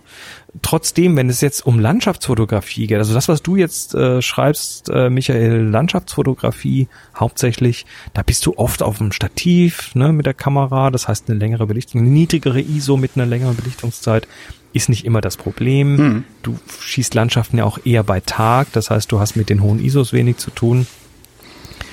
Also da würde ich, da würde ich fast sagen, ähm, also ja, eine zwölf Jahre alte Kamera würde ich persönlich würde ich sie ersetzen, weil weil ich sie halt noch ein bisschen ja vielfältiger einsetzen kann. Hm. Aber ich sag mal, solange dir das gefällt, was da rauskommt und du zufrieden bist damit, ähm, also kauf dir nicht eine Kamera und such dann nach einem Anwendungsfall, sondern geh lieber andersrum und schau dir deine Bilder an und wenn du sagst, nee, das ist jetzt wirklich nicht mehr okay, ich will jetzt einfach weniger Bildrauschen oder eine höhere Auflösung und dann hast du, dann hast du ein Problem, für das du eine Lösung brauchst. Mhm. Aber nicht erst eine Lösung, eine Lösung finden und dann das Problem suchen dazu. Die Richtung ist nicht so, nicht so sinnvoll an der Stelle, glaube ich. Frage von Tim. Ihr habt ja schon häufiger über Analogfotografie gesprochen. Habt ihr einen Tipp für ein gebrauchtes, günstiges, weil vielleicht oft produziertes Kameramodell, gerne mit Autofokus, um das mal auszuprobieren? Und wo kauft ihr Colorfilme? Online beispielsweise und lasst diese scannen. Papierbzüge benötige ich eigentlich keine. Geht das auch bei DM? Fangen wir hinten an, oder? Du kannst bei DM auch einfach nur entwickeln und scannen lassen. Genau, kannst du ankreuzen. CD weiß, dazu. Ich weiß gar nicht, ob du da jetzt auch eine Auflösung einstellen kannst, aber äh, weil die machen das eh, wenn ein Film hinten rauskommt, kriegst du ja meistens auch so einen Kontaktabzug mit. Mhm. Ähm, da müssen sie dafür die Bilder in irgendeiner Form scannen und kannst du dir die auch gleich, ich glaube, die kannst du heute runterladen, da kriegst du einen Online-Zugang oder sowas. Farbfilme, wo kaufe ich denn Farbfilme? Teilweise auch einfach beim DM. Naja gut, du kannst natürlich beim DM den Kodak Gold oder so. Genau. ähm, äh, ansonsten äh, Photo Impacts. Genau. .de, die haben einen Shop mit tausend verschiedenen Sachen drin. Also das ist einer der großen Analoghändler. Äh, Marco neulich, direkt. neulich war ein Kumpel von mir in Berlin auch spazieren gegangen meinte, und dann sind wir bei Photo Impacts vorbeigekommen. Das ist ja ein total kleiner Laden. Was sehr lustig ist, weil der macht halt so den Eindruck, also das ist, der macht den Eindruck, ja, der, der größte aller Zeiten zu sein, aber deren Ladengeschäft ist winzig klein nur. Ne? Naja, sind sie aber auch, aber die sind ja auch mit, äh, zu denen gehört ja auch Adox dazu, die machen ja selber Filme. Ja. Äh, ich glaube, die, die Bestellungen, die du online reinhaust, die werden da nicht im Laden abgewickelt. Wahrscheinlich nicht, nee. Der Laden ist einfach nur noch eine Präsenz, eine, eine, eine physische Präsenz in Berlin, aber äh, also das ist das, die andere ist Marco direkt. Äh, die haben eine sehr große Auswahl. Äh, dann krieg, gibt's bei lomography.com. Stimmt, die haben das auch, ja. Ähm, gibt es Farbfilme? Ja, das sind mal so ein paar von denen. Gibt's noch mehr. Aber heute, heute sind Farbfilme oder Filme allgemein, äh, der, der Handel mit Filmen findet heute fast nur noch online statt. Ja, und das kannst du dir auch dann beim, beim, beim Amazon oder wo auch immer du bestellen magst, kannst du dir den Scheiß halt auch bestellen. Es gibt jede Menge Händler bei Ebay zum Beispiel, die dann auch so, wenn du so richtig auf die Kacke hauen willst, große Gebinde, so was weiß ich, 30, 30 Filme direkt bestellen kannst für kleines Geld. Das ist eigentlich schon ganz äh, komfortabel dann, ja. Ja. Zur Frage, Die Frage nach den Kameras. genau, eine gebrauchte analoge am besten mit Autofokus. Mm, mm, mm, mm, mm. Das mit dem Autofokus. Olympus Mu 1. Ja, zum Beispiel. Die ist, nicht, ich, die Frage ist, was die kostet, weil das könnte mittlerweile auch schon wieder so ein Schätzchen sein. Ich guck mal gerade. Also die ist eigentlich, also Olympus Mu 1 bei eBay, wie wird denn die da gehandelt? Gucken wir mal.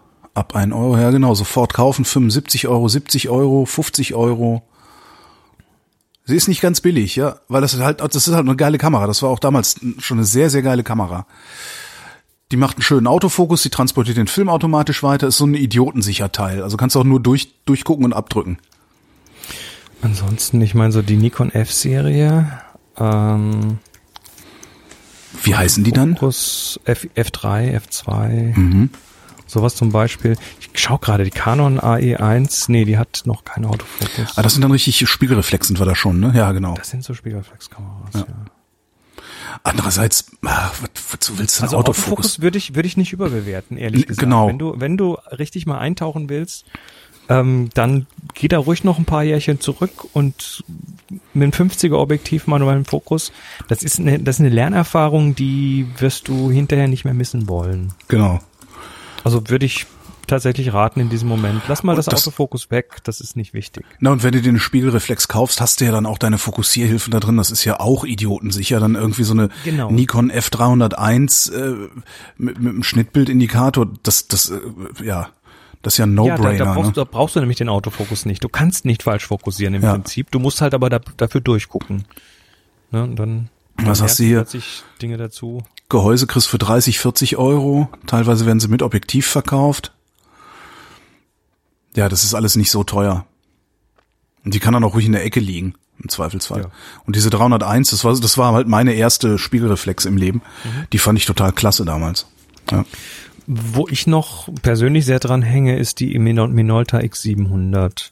Also auch kein Autofokus, macht Belichtung für dich automatisch, aber ist halt auch eine kleine Spiegelreflex mit, ja, die hat eine schöne Haptik, die, die fühlt sich gut an, die macht Spaß.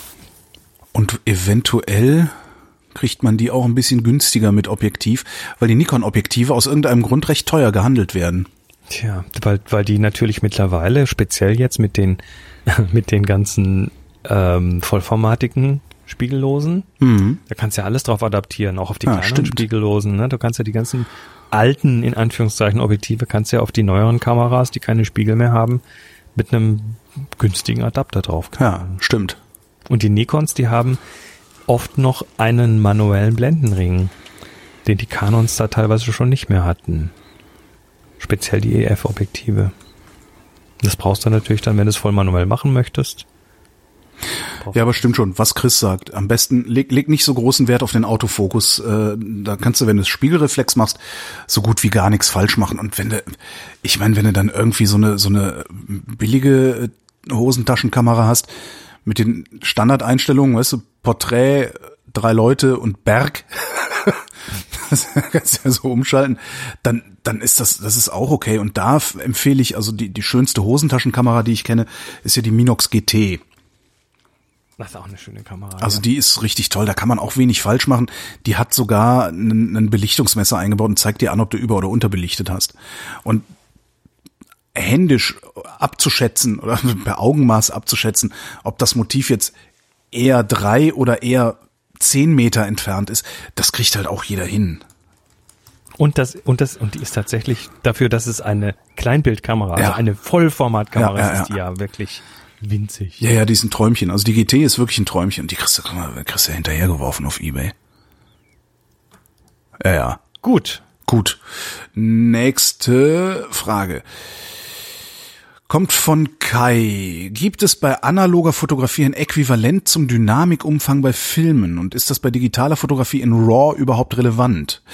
Zur Erklärung, bei der Produktion von Filmen ist der Dynamikumfang wichtig. Je höher der Dynamikumfang, desto mehr ist auf dem Bild in den dunkelsten und hellsten Bereichen zu sehen. Filmt man beispielsweise in einem dunklen Zimmer, in dem die Sonne durch das Fenster scheint, sieht man auf einer Aufnahme mit hohem Dynamikumfang sowohl Details innerhalb des dunklen Raumes als auch Details, zum Beispiel in den Bäumen vor dem Fenster. Ja, es gibt ein Äquivalent. Also Dynamikumfang ist wie gesagt, wie du es gerade erklärt hast, der Unterschied oder der, die, die Spanne zwischen dem dunkelsten und dem hellsten, was das Ding abbilden kann. Und auch ein Film hat einen Dynamikumfang. Der ist vielleicht nicht ganz so scharf begrenzt wie der bei einer digitalen Kamera. Ähm, aber ach ne, die Frage, die Frage finde ich jetzt aber, die ist mir nicht ganz klar. Gibt es bei analoger Fotografie ein Äquivalent zum Dynamikumfang beim Filmen? Äh, meint er jetzt damit Videofilmen? Meint er damit Filmfilmen? Ich habe nicht die leiseste Ahnung. Ah. Ist das bei digitaler Fotografie überhaupt relevant? Also ich denke, er geht, er geht da von Video aus, von digital. Ah, okay. Ähm, ist bei, bei, bei analogem Film ist es, ist es im Prinzip genauso, nur dass der Film eher nach oben im, im Bereich der, der Highlights, also der helleren Bereiche, Spielraum hat. Mhm. Der ist, also du kannst einen Film, einen guten Farbfilm oder sowas kannst du kaum überbelichten. Das ist fast nicht möglich. Also da gibt's interessante Online-Geschichten. Ähm, dafür, dafür möchtest du gerne bei Filmen irgendwie den Bereich der Schatten nicht zu tief unterbelichten, weil da kannst du nichts mehr rauskitzeln. Aber im Prinzip ähm, gibt's das ja. Max fragt, meine erste Frage. Was haltet ihr von I'm Back? Habt ihr das ausprobieren können und ist das eine sinnvolle Ergänzung, wenn ich mehrere SLR-Ausrüstungen aus den 70er, 80er Jahren rumliegen habe? Worum geht's? äh, mach mal auf imback.eu. back.eu. Imback.eu. Also, was ist Imback? Imback ist ein Projekt, was mal irgendwo gecrowdfundet wurde. Ähm, und das ist ein Kon eine, Kon eine Konvertierung deiner analogen Spiegelreflexkamera. Ach, so eine Nummer, ja, digital. okay. Also ein Back heißt deshalb Back, weil es geht um ein Rückteil, ja. was du quasi da, wo du die Kamera an die Kamera ranflanschst und äh, das Prinzip von einem Back ist, dass es hinten ja über so eine komische Spiegelumleitgeschichte quasi das Bild irgendwie äh, nach unten in so ein Teil, was unter der Kamera klemmt, umleitet und da ist dann ein Sensor drin, der das aufnimmt, mhm. digitaler. Und da gibt es verschiedene äh, Versionen davon. Ich glaube, das ist, da ist viel auch 3D gedruckt dran für verschiedene Kameras. Äh, was wird da unterstützt? Also die gerade Canon F1, Canon A1, AE1, äh, da haben wir Nikon F2, 3, also die, auch die, die wir vorher genannt haben, Nikon FE und, und, und. Also einen riesengroßen Sack an verschiedenen Das ist eigentlich eine geile Idee, ja. Ist eine geile Idee. Ähm, oh, aber nicht für 300 Schweizer Franken. Dafür ist es jetzt wieder aber, keine geile Idee. Aber es ist halt genau preislich ein bisschen, naja, 300 Schweizer Franken äh, ist der Standard plus dann noch so ein Adapter für 50 bis 80 Franken. Mm, okay. Und äh, was an Bildqualität rauskommt, ist jetzt auch nicht das, was aus einer digitalen rauskommt, weil das halt auch nochmal so einen optischen Pfad hat und wie groß der Sensor ist, weiß ich jetzt nicht. Äh, ist es aber, es ist spaßig, ich finde es nicht uninteressant. Ähm, ich hätte damals, als digital aufkam und ich äh, mir gewünscht hätte, ich könnte meine analoge Spiegelreflex mhm. konvertieren in irgendeiner Form, da hätte ich wahrscheinlich einen, einen Arm und ein Bein dafür gegeben. Da gab's ja damals, das gab ja auch immer wieder so Gerüchte, dass es kurz davor ist, in den Markt eingeführt zu werden und äh, ne, so als Filmpatrone sozusagen, die dann hinten drin liegt. Ja. Aber dabei hätte man sich auch an, an drei Fingern ausrechnen können, dass die Kamerahersteller ja blöde wären, wenn sie sich diese kompletten Produktzyklus ausfallen lassen würden. Ne? Ich war vor ein paar Jahren in Rochester und ja. war da im äh, in New York und war da äh, im im Museum, im George Eastman Museum, also von Kodak, mhm.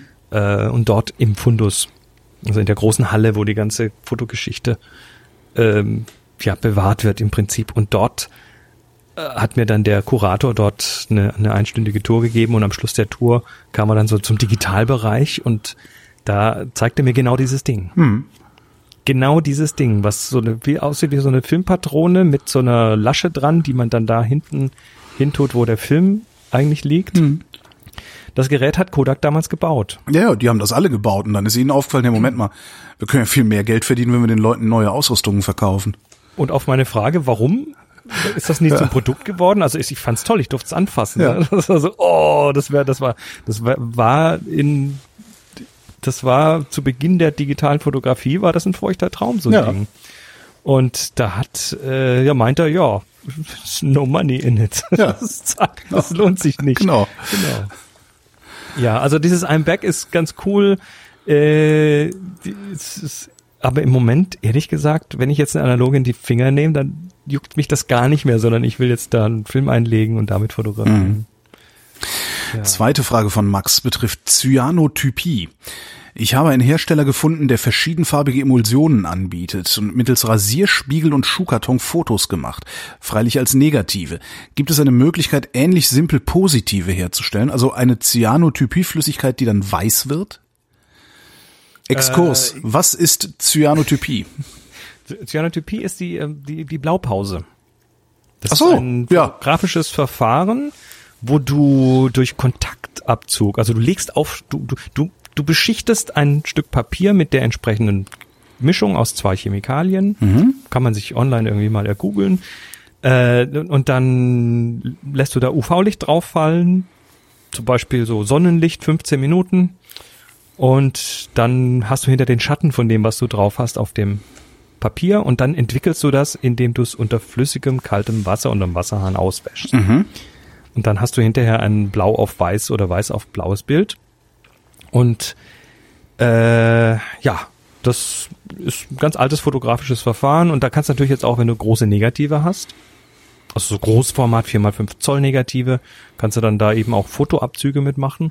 Oder du gehst her und das machen eben auch manche und druckst, haust das Ding irgendwo in deine Bildbearbeitung, invertierst das und druckst es dir auf eine Folie aus mit einem Tintenstrahldrucker, mit schwarzer Tinte. Das heißt, du machst dir ein Negativ von deinem Bild in groß und das legst du dann wieder auf so ein Cyanotypie-Papier und hast dann ein Positiv. So kann man es machen. Und die Frage, ob es jetzt äh, eine Möglichkeit gibt, ob es eine invertierte, eine positive Cyanotypie-Flüssigkeit gibt, ähm, nicht, dass ich wüsste. Aber was ich schon gesehen habe, ist, dass äh, Leute tatsächlich mit Papier Kontaktabzüge machen. Also du machst eine Negative auf das Papier A Ja. und legst dann das Papier, das darf dann nicht zu dick sein, auf das andere Papier B und belichtest dann durch das Papier von hinten Ah. durch. Okay. Auf Kontakt mit ein, mit ein Stück, was weiß ich, ein, Fensterglas oder ein Bilderrahmenglas oder sowas drauf, damit das ordentlich Kontakt hat. Das mu- muss man aber experimentieren, ob das geht und ob die, ob die, ob der Kontrast von dem Negativ dann ausreicht. Aber dieser, dieser Weg, das Ganze über Umweg der, der, den, über den digitalen Umweg und den Druck auf Folie zu machen, das ist ein ziemlich gängiger Weg heutzutage. Frage von Till. Ich bin auf der Suche nach einem Fotobearbeitungsprogramm wie Lightroom. Wenn ich das richtig sehe, wird Lightroom nur noch im Abo angeboten. Da habe ich irgendwie keine Lust drauf. Habt ihr eine Empfehlung? Hatten wir doch vor zwei oder drei Sendungen haben wir doch mal. Ich, ich gebe geb dir noch mal kurz einen Link durch. Äh, Nee, gar nicht. Ich dir mal in, der, in der März-Sendung hatten wir da haben wir mal Polar Capture One Serif Affinity. Ja, das sind aber, er, er will ja was wie Lightroom haben. Lightroom macht ja Di Digital Asset Management. Ja, okay. Also das macht ja im Prinzip auch Verwaltung von Bildern, nicht nur Bearbeitung von Bildern. Das ist ja eine, eine Fotodatenbank im Prinzip. Ähm, und dass du da keinen Bock auf das Abo hast, lieber Till, das verstehe ich. Ja, absolut. sogar. Ähm, Absolut. äh, speziell da jetzt gerade als gerade Anzeichen gibt dafür, dass Adobe die Preise für das Abo jetzt anziehen möchte. Ach komm. Ja, es gab es gab diesen Mann, Vorfall ey. in den USA. Das ist nämlich genau das Problem mit den Abos. Weißt du, denkst du, ah ja, das kann man ja mal machen. Und dann bist du im Login und dann erhöhen sie einfach die Preise. Ich finde das dreckig. Bah. Also es, es, gab, nee, es gab folgenden Vorfall. Jetzt äh, Anfang Mai hat Adobe ähm, in den USA haben Benutzer auf der Adobe-Webseite plötzlich nicht mehr dieses Fotografenpaket für einen Zehner im Monat oder einen Zwölfer im Monat gesehen, sondern äh, da wurde die 20 Gigabyte Cloud-Variante wird wurde irgendwie oder 200 Gigabyte Cloud war, was weiß ich, das, was halt da im Preis mit drin ist, wurde irgendwie ge gecancelt oder war nicht mehr da. Und stattdessen gab es nur noch die 1 Terabyte Variante, also großen Cloud-Speicher. Und der kostet dann irgendwie das Doppelte. Mit diesem Fotografenpaket Photoshop und Lightroom. Mhm. Und da gab es natürlich erstmal Aufruhr und Tobi hat dann auf Pressenachfrage gesagt, ja, wir testen da manchmal Sachen und das mhm. ist gar nichts und ja, so. Ähm, und in dem Zuge wurde dann auch irgendwo auf der Website entdeckt, dieses, äh, ich sag mal, alte Paket für also diesen 10er Preispoint, aber nur noch mit Lightroom, ohne das Photoshop. Wie das jetzt aktuell ist, ich meine, die Sendung, die nehmen wir jetzt auch nicht ganz zeitnah auf. Das heißt, genau. ich kann jetzt auch nicht sagen, wie jetzt der aktuelle Stand ist, aber es hat mir auf jeden Fall so ein bisschen wieder die Ader am Hals schwellen lassen. Ja, Furchtbar so sowas. Toll. Nee, ich mag das nicht. Also, Von daher ähm, äh, einfach mal auf den Link klicken in den Shownotes. Lightroom Alternativen, Exposure X3, Darktable, Hasselblatt Focus, Pictorial, genau, Coral Aftershot, DxO Photolab, Sky, das ist ja jede Menge, da kann man sich ja mal was das aussuchen. Das hat äh, der der Boris Nienke, mein Kompagnon ah, von bei Happy das. Shooting, äh, der hat nämlich genau diese diese Schmerzen, die du auch hast. Ähm, und sagt, ich brauche eine Alternative, ich will nicht mehr ewig bei Lightroom bleiben und das kann ich sehr gut verstehen. Und dann ist der mal auf die Suche gegangen und hat sich da überall diese, diese Testdinger kommen lassen. Sehr gut. Und hat die mal durchgetestet. Das Fazit, zumindest aus seiner Sicht, ist leider am Schluss, dass er immer noch nicht von Lightroom weg kann.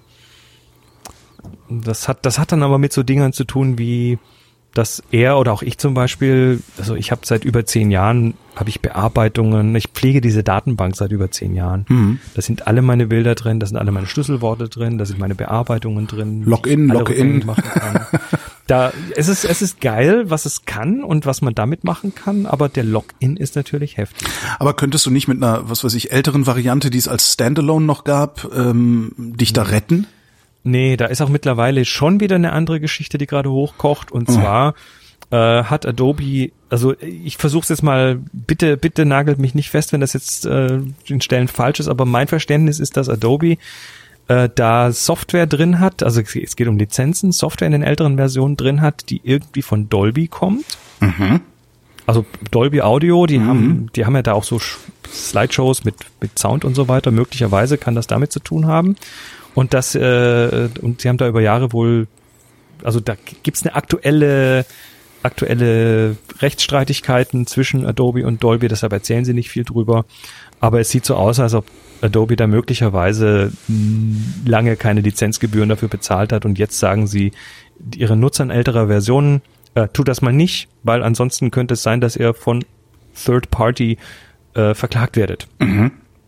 Da kommt dann Dolby, klopft bei dir an die Türe, was ich nicht glaube, aber theoretisch wäre das möglich, dass Dolby sagt, du nutzt unlizenziertes Zeug, Adobe hat die Lizenzen nicht bezahlt und Adobe versucht das jetzt irgendwie auf die User abzuwälzen und äh, es ist, es ist, also Ader schwillt mehr. Chris schwillt. So nennen wir die Sendung, ne? Sch Fotoschwellung. Na, ich habe, ich hab, genau, ich habe, ich, ich habe, also bei, bei Adobe habe ich immer mehr einen Hals und ich verstehe alle, die keinen Bock darauf haben. Wir nennen sie Adobe-Fotoschwellung. Adobe-Fotoschwellung. Natürlich schön. in einem Wort, damit es etwas alberner aussieht. Nächste Frage kommt von Paul. Habt ihr einen Lightroom-Workflow, um von abfotografierten Farbnegativen die Orange-Maske zu entfernen, ohne dass die Filmcharakteristik flöten geht? Kann man aus abfotografierten Farbnegativen überhaupt zuverlässig auf reproduzierbare Weise die Filmcharakteristik hervorholen? Oder kann man nur so lange an den Farbreglern fummeln, bis jemand mit geschärftem Auge sagt, Jo, so hat Portra auszusehen. Mal davon abgesehen, dass ich mein Display natürlich auch noch kalibrieren müsste. Also, äh, was heute immer mehr passiert ist, wenn ich einen Film habe, dann werfe ich den nicht irgendwo auf einen Scanner drauf, sondern ich habe ja eine Kamera zu Hause mit einem Makroobjektiv und mhm. vielleicht habe ich auch noch so einen Copy-Stand, also so ein Teil, wo ich dann die Kamera einspannen kann, dass sie senkrecht runter auf den Tisch guckt und oder ein gutes Stativ oder sowas und macht dann Fotos, ne? Kleine Leuchtplatte, mit LED-Beleuchtung, kostet irgendwie 25 Euro und dann kann man da auch mal Bilder abfotografieren und hat dann eine super Auflösung. Ähm, achso, ja. Mm, mm. Nee, nee, ich war gerade, weil du Bilder sagtest und er ja negative geschrieben hatte, ja, aber ich, ich meine negativ. Ja. Ich wollte nicht unken, das ist mir dann in dem Moment auch aufgefallen. Genau. Ja, ja, äh, ich meine natürlich negativ, also ja. Filmstreifen. Ja, ja, ja. Und das, äh, das wenn das ein Dia ist, ist das noch relativ einfach, weil dann hat man positiv. Wenn es ein mhm. Schwarz-Weiß-Bild ist, dann hat man es relativ einfach, weil das muss man nur invertieren. Wenn es aber ein Farbnegativ ist, dann hast du genau das Problem, was jetzt, also was Paul gerade erzählt hat, diese Orangemaske. So ein Farbnegativ, entwickeltes Farbnegativ hat ja so einen braun-orangen Ton durchgängig. Und das hat mit der, das, das ist eine sehr, sehr umständliche Geschichte, hat, hat damit zu tun, wie diese, diese Farbchemie funktioniert und äh, ist quasi optimiert für Farbpapier, also Vergrößerung auf Papier. Und wenn man es einfach invertiert, dann stimmt was nicht. Dann hat man so einen ganz komischen cyan-blauen Blaustich in seinem Bild. Und den kann man nicht einfach irgendwie wegrechnen. Da muss man also tatsächlich so ein bisschen Kopfstand machen, um das ordentlich hinzubekommen. Die Software, die bei deinem Scanner mitkommt, also wenn du so einen Flachbettscanner hast, Epson, Canon, was weiß ich alles, da, da ist dann so ein Umwandlungsprozess eingebaut. Aber beim Abfotografieren eben nicht. Ähm, ja, äh, es gibt so ein so ein paar Online-Geschichten, wo dir so Prozesse erklärt werden, wie viel Ebenen du in Photoshop wie an, auf welchem Modus stellen musst und drüber kopieren musst und hier eine Pipette und da. Das ist relativ komplex. Es gibt eine relativ einfach, eine re relativ einfache Möglichkeit, die kostet aber Geld. Das heißt Negative Lab Pro. Das mhm. ist für Lightroom. Ist das ein, ja, ein Plugin? Und dieses Plugin äh, wandelt dir Bilder farbnegative um. Und das macht es so, dass du hinterher trotzdem noch dran editieren kannst. Und das kostet ein Huni. Und das ist das Problem dran. Das ich wollte gerade sagen, ah, für so einen Spaß. Ich habe das. Andererseits, als andere Leute haben auch teure Hobbys. Ich habe auch teure Hobbys. Also von daher. Ja, das Geld, was du bei der, bei der gebrauchten Spiegelreflex für 30 Euro gespart hast. Ähm, ich würde genau. aber trotzdem jedem raten, äh, das Ding jetzt nicht einfach mal blind zu kaufen. Also Moment, das sind ein Huni US-Dollar übrigens. Ja, dann also, ist ja 99 US-Dollar, das sind 88, Euro, 88,60 Euro nach heutigem Tageskurs. Trotzdem viel Geld. Ja, ja ich weiß. Vor allem heute in Zeiten, wo man gewöhnt ist, für 1,50 sich eine iOS App zu ne? klicken, die das auch macht, genau. Ähm, trotzdem ist es von der Bedienung jetzt nicht ganz einfach. Mhm. Also man muss das tatsächlich ausprobieren. Deshalb rate ich dann einfach mal auf Negative Lab Pro zu gehen, auf Guide rechts oben zu klicken und sich dann dieses 35-minütige Video anzuschauen, wo das Pro Pro Pro Produkt erklärt wird. Weil erst nachdem ich das mir angeschaut hatte, tatsächlich, habe ich verstanden, wie man es benutzt. Es ist also nicht intuitiv, das Ding. Ähm, aber ich habe mir quasi für euch die Kugel gegeben und habe es getestet.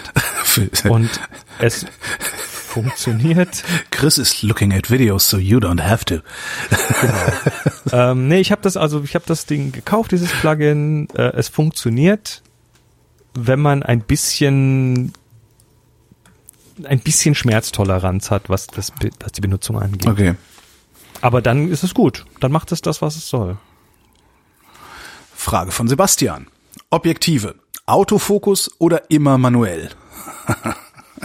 also ich immer manuell. Wenn ich müsste, wenn ich wählen müsste, wäre es manuell. Aber ja, ja, wenn ich, ja, genau, okay, bin. ja. Das liegt daran, dass ich es gewöhnt bin. Das liegt daran, dass ich Objektive habe, die fürs manuelle Fokussieren gemacht sind. Also die, die gut laufen, die, ne, und dann habe ich entsprechende Fokussierhilfen. Mhm. Und trotzdem gibt es so 20 Prozent der Zeit, wo ich froh bin, einen Autofokus zu haben. Klar. Aber stimmt schon. Wenn ich wählen müsste, dann würde ich auch manuell nehmen, ja. Du hast einfach mehr Kontrolle. Du, du hast mehr Kontrolle, genau, genau, genau, genau. Und wenn das du eine Kamera hast, die dir hilft, zu fokussieren. Wenn du die hast. Jetzt, ja gut, sei das jetzt, du hast so ein Fokus-Peaking in deiner digitalen, das dann automatisch beim manuellen Fokus irgendwie. Aber hast du das jemals hingekriegt, wenn, wenn du die Blende richtig weit auf, aufgerissen hast, dann noch den Fokus da zu haben, wo du ihn haben willst, mit diesen Fokussierhilfen in der digitalen? Ich habe das noch nie geschafft. Meine Fokussierhilfe ist dann, wenn ich ein bisschen mehr Zeit habe, also ich sag mal drei Sekunden mehr Zeit habe, dass ich kurz digital reinzoome, mhm. dann fokussiere, wieder rauszoome, das Foto mache. Ah, okay. Und dann sitzt das exakt da, wo es soll. Aber das gibt ja Kameras mittlerweile, die das auch tatsächlich automatisieren. Das heißt, in dem Moment, wo du an dem Fokusring drehst, wird in der Mitte so ein, so ein Kasten irgendwie zehnfach vergrößert. Mhm. Und dann siehst du da ja. die Schärfe. Also das Focus Peaking, was dir so ein bisschen die Kanten äh, Kantenglitzern, ja, ja, ja. Das Kantenglitzern, da kann ich auch nicht wirklich mit, aber das liegt aber jetzt wahrscheinlich eher an mir, beziehungsweise es liegt wahrscheinlich eher daran, dass ich, äh, dass ich da noch nicht die richtige Kamera in der Hand hatte. Hm. Tja. Was mich hier ein bisschen stört, ist, ähm, dass Autofokusobjektive für die Spiegelreflex, die fühlen sich, wenn man manuell fokussiert, immer nicht so an, als sollte man das tun, weil man Ja. den Motor kaputt machen könnte. Äh, Ja, du hast, du hast bei den, da gibt's unterschiedliche Varianten. Da gibt's die mit dem gekoppelten Motor. Da solltest du tunlichst den kleinen Schalter auf M wie manuellen Fokus umstellen. Also den am Objektiv, nicht den oben auf der Kamera, der ist für manuelle Belichtung. Aber den am Objektiv quasi umstellen, da wird dann tatsächlich bei manchen Objektiven was mechanisch entkoppelt. Da drehst du also nicht den Motor gewalttätig, sondern dann kannst du ihn frei drehen. Die, die klassischen 50 Millimeter 1.8er zum Beispiel von Canon. Die aktuelle Version auch schon nicht mehr, aber davor. Und dann gibt's die FTM-Objektive. Das sind Objektive, die eine andere Methode zum Scharfstellen nehmen, nämlich so Ultraschallmotoren. Die laufen dann auch mal unter HSM oder USM, High-Speed-Motor, schon mal gehört. Ultrasonic-Motor. Und die haben manchmal dieses FTM-Feature. Oder meistens, da kannst du einfach fokussieren, wann du willst. Fulltime Manual heißt das FTM. Ähm, das muss man aber je nach Objektiv einfach mal gucken, Okay. was da angebracht ist. Steht in der Anleitung. Nächste und letzte Frage kommt von Daniel und das ist dann auch die letzte Frage, die eingereicht wurde. Was glaube ich im Wesentlichen daran liegt, dass ich vergessen habe, die April-Sendung zu veröffentlichen, weil ich doof bin. Also reicht, reicht schön weiter Fragen ein, äh, liebe Freunde der äh, Fotografie. Ja, wir haben bald keine mehr. Wir haben bald keine mehr und dann stellen wir die Sendung ein. Wenn es keine Fragen gibt, stellen wir die Sendung. Genau. Hallo, ihr Götter des Fotografie-Podcasts. Ah, oh.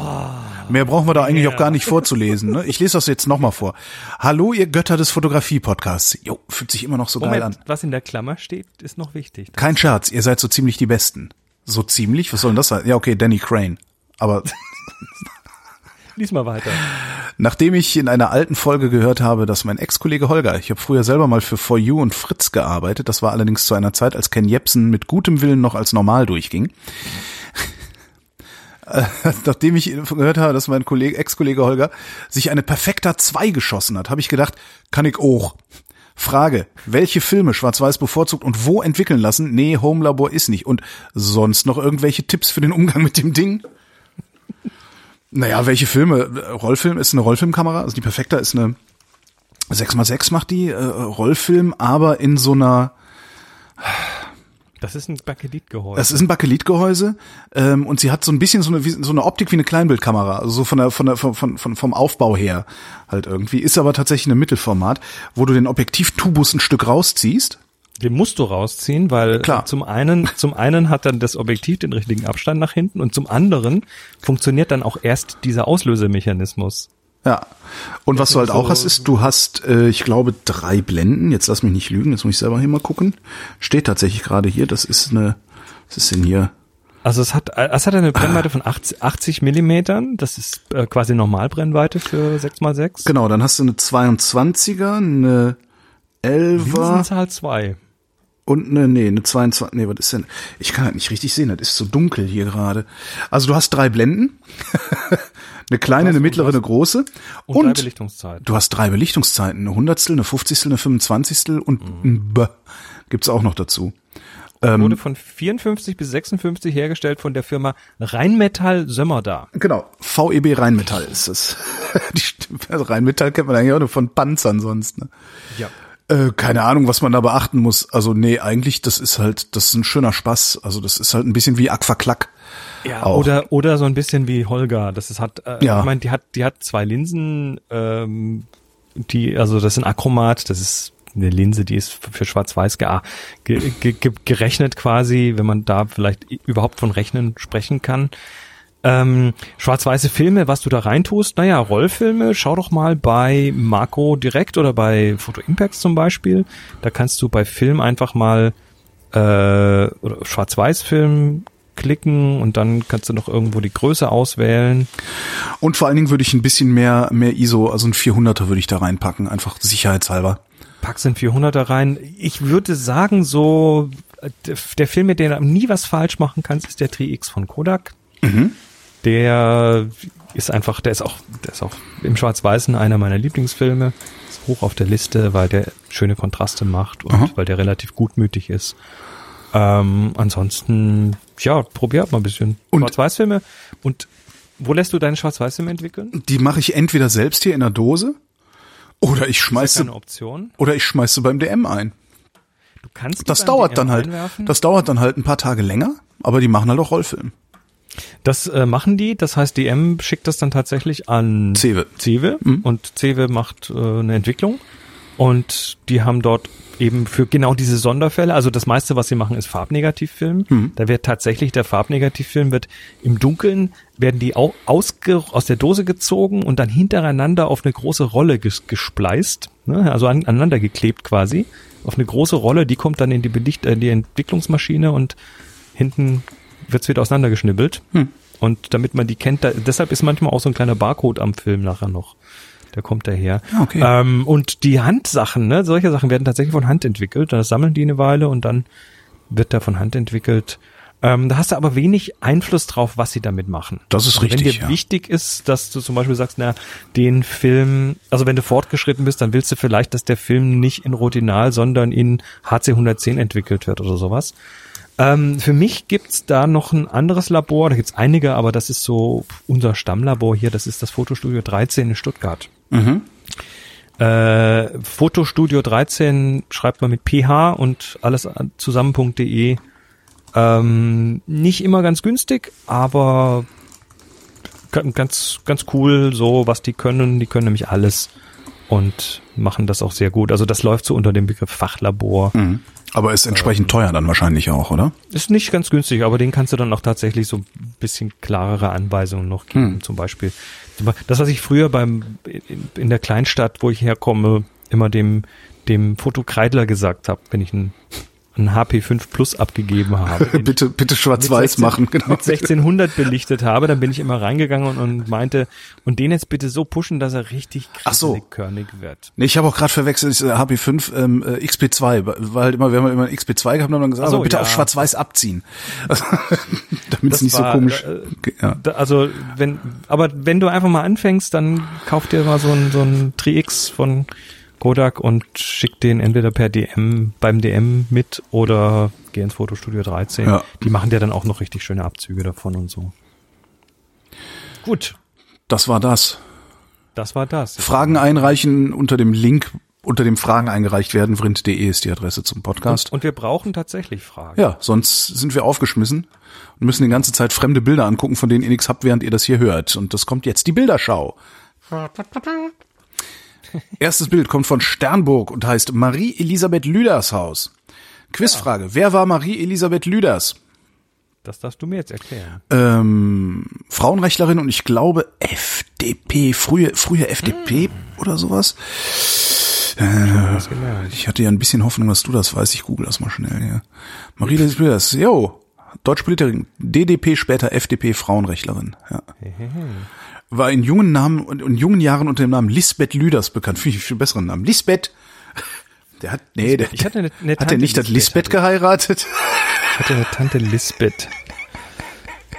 Gibt's halt auch nicht mehr, ne? Die Lisbeth. Nee, Ja, so also- heißt heute keiner mehr. Also doch, Menschen heißen Elisabeth, ob- obwohl die Elisabeths, die ich kenne, die sind auch schon alle ein paar Jahre älter. Also so vielleicht 40 oder so. Ähm, ich habe drei Bilder ausgesucht, die Ja. wieder mal so ein bisschen was miteinander zu tun haben. Das ist dann wieder das Ratespiel für dich. Ach so, die haben was miteinander zu tun. Okay, wir haben das Marie-Elisabeth Ja, sie haben Lüders die Haus. Das ist ein, ein Blick ähm, auf eben das Marie-Elisabeth Lüders Haus. Das ist ein Gebäude im Regierungsviertel in Berlin und zwar im Spreebogen. Ähm, links im Bild ist halt das Gebäude, also es ist halt so ein Glaskasten eigentlich, das Gebäude, das dann, wo dann nochmal so eine Betoneinfassung drumrum ist, und zwar riesengroß ausgeschnittener Kreis. Löchern. Genau, große runde Löcher. Und dahinter halt so eine Glasfassade, das ist linke Hand. Äh, von rechts fließt die Spree, so um das Gebäude drumrum ungefähr. Mhm. Okay, das ist das eine. Da hat er ein bisschen erhöht gestanden. Jetzt wüsste ich gerne, wo er da gestanden hat, um das zu Und dann machen. laufen, laufen da so. Stimmt, da unten laufen noch drei Mitte Leute rum. Bildes laufen drei Menschen. ja, Und die Menschen, Sehr ich schön. finde das ganz interessant, weil das, äh, die Menschen sind das dunkelste im Bild.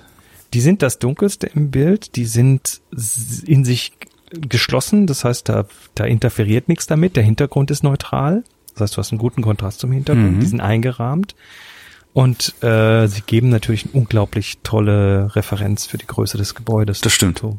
Also Banana for Scale. Hm? das ist wie Banana for Scale äh, in Form von drei Menschen, die da, die da stehen. Und letztendlich, wenn du das Bild dir tatsächlich mal ergründest und ein bisschen Zeit nimmst, dann wirst du da landen. Ja. Zweifelsohne. Und ich sehe gerade an den Hashtags, das ist ja, die Instagram-Krankheit heißt ja Hashtag. Ja. Das ist in dem Fall, ist das mal ganz praktisch mit diesen ganzen Hashtags, weil dann sieht man nämlich, dass er das mit einem 35 Millimeter analog gemacht hat. Ist ja auch noch mal schön. Ja. Films Und, äh, und zwar, und zwar, der Film ist ein Kodak Tri-X 400, also genau Ja, der Tri-X, tatsächlich. den wir vorhin empfohlen haben. Schönes Bild. Ja, ich mache da gleich mal ein Like dran und die alle auch, dann wird sich äh, äh, er oder sie wundern, wo die ganzen Likes plötzlich herkommen. So, nächstes Foto kommt von, von PHP Denken. PHP Denken, achso, PHP, okay. Äh, Das Foto heißt Stuhl. Wir gucken durch ein Sprossenfenster, in dem bis auf eine Scheibe alle Scheiben zerschlagen sind.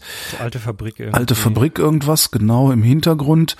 Ähm, also im linken Drittel sozusagen hinterm Fenster, da wächst ein Baum innerhalb des Gebäudes. Im genau mittleren Fenster steht ein Stuhl in Sonnen, im Sonnenlicht, aber auch so ein, was ist das, so ein 20er Jahre Stuhl, 20er Jahre Küchenstuhl. Holzstuhl, Holzstuhl. Ähm, der bestrahlt ist, der irgendwie von der Sonne bestrahlt wird, eventuell sogar durch dieses Fenster hindurch oder durch ein Fenster rechts daneben. Nee, das Bild kommt von rechts. Und der, der, der Rest des Hintergrundes, also der Rest in der Fabrikhalle ist ziemlich dunkel, aber man sieht, dass da die Natur sich schon breit gemacht hat, so ein bisschen. Da wächst Also was mir gefällt, das, das erste gerade war ja ein Schwarz-Weiß-Bild, das jetzt ist ein Farbbild. Ja. Und du hast, du hast also diese diese Umkehr, nämlich dass äh, die Vegetation drinnen ist. Da Ja. wächst, wächst da nicht nur links der Baum, sondern rechts hinten auch und es ist Moos und Gras irgendwie da. Also obwohl das Dach relativ intakt aussieht, ist da drin auf jeden Fall. Ja, die Natur holt sich's wieder. Und dann steht dieser Stuhl im Licht und der ist toll eingerahmt. Also wir haben auch wieder eine Rahmung hier und ist so auf dem Bild auch das Wärmste. Ja. Ne, so von den Farben her. Der hat so einen rot-braunen Ton. Und der Rest ist eher so grün, ähm, kühl, also eher so die andere Richtung im Spektrum. Und dadurch ist auch, auch wieder völlig klar, wo du hinschaust. Ne? Dein Blick ist einfach bei Klar. dem Stuhl. Das ist klar. Du wirst sehr Wäre auch genau. nochmal zu wissen, Deine Aufmerksamkeit wird, wird sehr genau gesteuert durch dieses Bild. wäre nochmal interessant zu wissen, ob er reingegangen ist, um den Stuhl ins Licht zu stellen oder ob das so ein Zufallsding ist. Also würde mich nie wundern. Das, also ich würde es vielleicht so tun. Weil dann Ich käme gar nicht auf die Idee, weil ich so unkreativ bin. Auch, Ja. auch hier ist der Stuhl übrigens, äh, zumindest die hellen Teile des Stuhles sind so gegen den Hintergrund sehr klar deutlich abgegrenzt. Also auch da ist ein starker Kontrast zwischen, zwischen dem äh, Hauptdarsteller und dem Hintergrund. Letztes Bild der Bilderschau kommt von Philipp und heißt Subway Station Hansaplatz Berlin. Ist eine U-Bahn-Station. Ähm, die U-Bahn-Station heißt Hansaplatz, die ist in Tiergarten. Das ist äh, im Übrigen auch was, wo man mal langlaufen und ein paar Fotos machen kann, zwar von Gebäuden. Ähm, der Hansaplatz ist entstanden im Rahmen der internationalen Bauausstellung 1957 oder 58. Da hat alles, was an Stadtarchitekten Rang und Namen hat, hat da ein Haus hingebaut. Da stehen Häuser von Alvar Aalto, von Oskar Niemeyer, also sowas. Die haben, die durften sich da mal richtig austoben. Und ich war immer sehr neidisch auf die Leute, die da leben. Und als ich dann, also als ich gedacht habe, Mensch, eigentlich, das wär's doch eigentlich hier zu wohnen, war es schon nicht mehr bezahlbar. das ist so, äh, von daher habe ich jetzt sowieso schon mal eine sehr enge Bindung an diese äh, U-Bahn-Station. Ähm, die ist gekachelt und zwar mit kleinen Scheißhauskacheln. Ähm, und zwar sind das so diese, diese ganz kleinen Kacheln, die was weiß ich, vielleicht so fünf mal fünf Zentimeter groß sind. Zumindest sehen sie aus der Distanz so aus. Ähm, Schriftzug Hansaplatz ist in so einer Areal, eine versale Areal gesetzt. Ähm, also man, wir Ist es gucken. nicht. Ist es keine Areal? Nee, ganz Nee? sicher nicht. Okay. Sicher. Sieht halt so aus, also so eine serifenfreie, serifenfreie Schrift? serifenfreie Schrift auf jeden Fall. Stimmt, das ist keine Areal. Nee, stimmt, das L. Das das. L ist schon mal nicht Areal, ja, stimmt. Ja, ja. Ähm, also wir gucken auf diese gekachelte Fläche, da steht Hansaplatz in Versal drauf. Ähm, wir stehen auf dem Bahnsteig, gucken halt an die Wand und von rechts fährt ein eine U-Bahn und die sind in Berlin gelb. Und das wirklich Tolle an diesem Foto ist, dass die U-Bahn in Bewegung ist, also die kommt rein gewischt. Es könnte, na, warte mal, kann sogar sein, dass sie rausfährt. Ja, Da, die fährt raus. kann schon rausfahren. Egal. Ähm, und das ist eine Art Foto, an der ich schon so oft gescheitert bin. ja? Und zwar ein, ein statisches Ding irgendwo und dann ein, ein, eine Bahn, ein Auto, ein irgendwas, was rein oder raus fährt und dann so ein Wischer dadurch macht. Darum bin ich sehr, ich bin da sehr, sehr begeistert von diesem Bild. Wirklich sehr. Ich, ich auch. Also, Also- es gibt so ein paar Dinge, die mir da sehr gut dran gefallen. Das ist, das ist ein Farbbild, aber Wunderbar. Der, der alte Teil, also sprich die gekachelte Wand hinten, die auch nochmal Fühlt zwei, sich schwarz-weiß an, ja. Fühlt sich schwarz-weiß an. Was sie nicht äh, ist, weil man unten an der, an der Fußleiste sieht man, dass es so leicht bläulich ist, ne? Ja. Ähm, aber auch die Schrift gibt, gibt schon irgendwie Aufschluss darüber, dass das nicht von heute ist, dass das älter ist. Und du hast es jetzt gerade schön, schön eingeordnet zeitlich. Also der, der alte Teil in dem Bild ist quasi so, kommt so fast schwarz-weiß und alt damit auch rüber. Ja. Und der moderne Teil, nämlich die S-Bahn, dieses große gelbe Ding, äh, die, die ist halt modern und damit aber auch farbig. Ne, Das, das, das ist der eine, der eine Geschichte, die da passiert. Die andere ist, ähm, dass der alte Teil behäbig, ruhig, bewegt sich nicht und das moderne Ding, das zappelt da quasi auf dem Bild rum. Mhm. Ähm, und auch hier haben wir so den ganz klaren Fokalpunkt, also da, wo du hinschaust. Und das ist in diesem Fall die Schrift. Mhm. Die ist A nicht, nicht nur zentral, sondern B, die ist relativ groß und scharf und hat wieder einen sehr, sehr guten Kontrast vor dem Hintergrund. Also auch da ist es quasi völlig unstrittig, was der Hauptdarsteller im Bild ist. Mhm. Und das mag ich. Und jetzt wolltest du wissen, was die Und es alle. ist gerade. Und es ist gerade. Ja. Fast gerade. Ja, ne? ja, das, ja. Äh, links gibt ein bisschen, hätte ich gerade gerichtet, aber so äh, generell ist es, ist es gerade und wirkt dadurch natürlich sehr ordentlich aufgeräumt. Passt zum Thema Architektur. Ja. Sehr schön. Ich guck gerade, was hat er denn? Blende 3.2. 35 Sekunde. So kurz. Ja, das ist, wenn, das, Ich wenn hätte die Bahn sich entsprechend schnell bewegt. Wenn Ja, die stimmt. am Ausfahren ist, dann ist sie da schon relativ flott. Das stimmt, ja. Dann ist das, äh, reicht das aus. ja. So, und jetzt wolltest du von mir wissen, was die drei Bilder gemeinsam haben? Ja, Ich habe es ja eigentlich schon erklärt. Echt? Die haben alle ein klares, ein klar, einen klaren Hauptdarsteller. Okay, stimmt. Verdammt. Ah, dieses Hansaplatzbild ist echt schön. Es ist wirklich schön. Ja. Super. Das ist, das ist so ein Bild, das würde ich mir ohne mit der Wimper zu zucken an die Wand hängen. Absolut, ja. Ja, ja. ja. Super. Ja. Ja. Einreichung für die Bilderschau. Den Link dazu gibt's auch in den Shownotes zur Sendung. Und die nächste Sendung gibt's, wenn es wieder Fragen gibt. Ne? Ja also tut was, tut was. Genau. Ihr, ihr ist, ja schließlich, ist ja schließlich euer Job. Ihr seid ja Hörer. Das heißt, ihr müsst, äh, warte. Chris, vielen Dank. Gern doch. Tschüss und euch danken wir für die Aufmerksamkeit.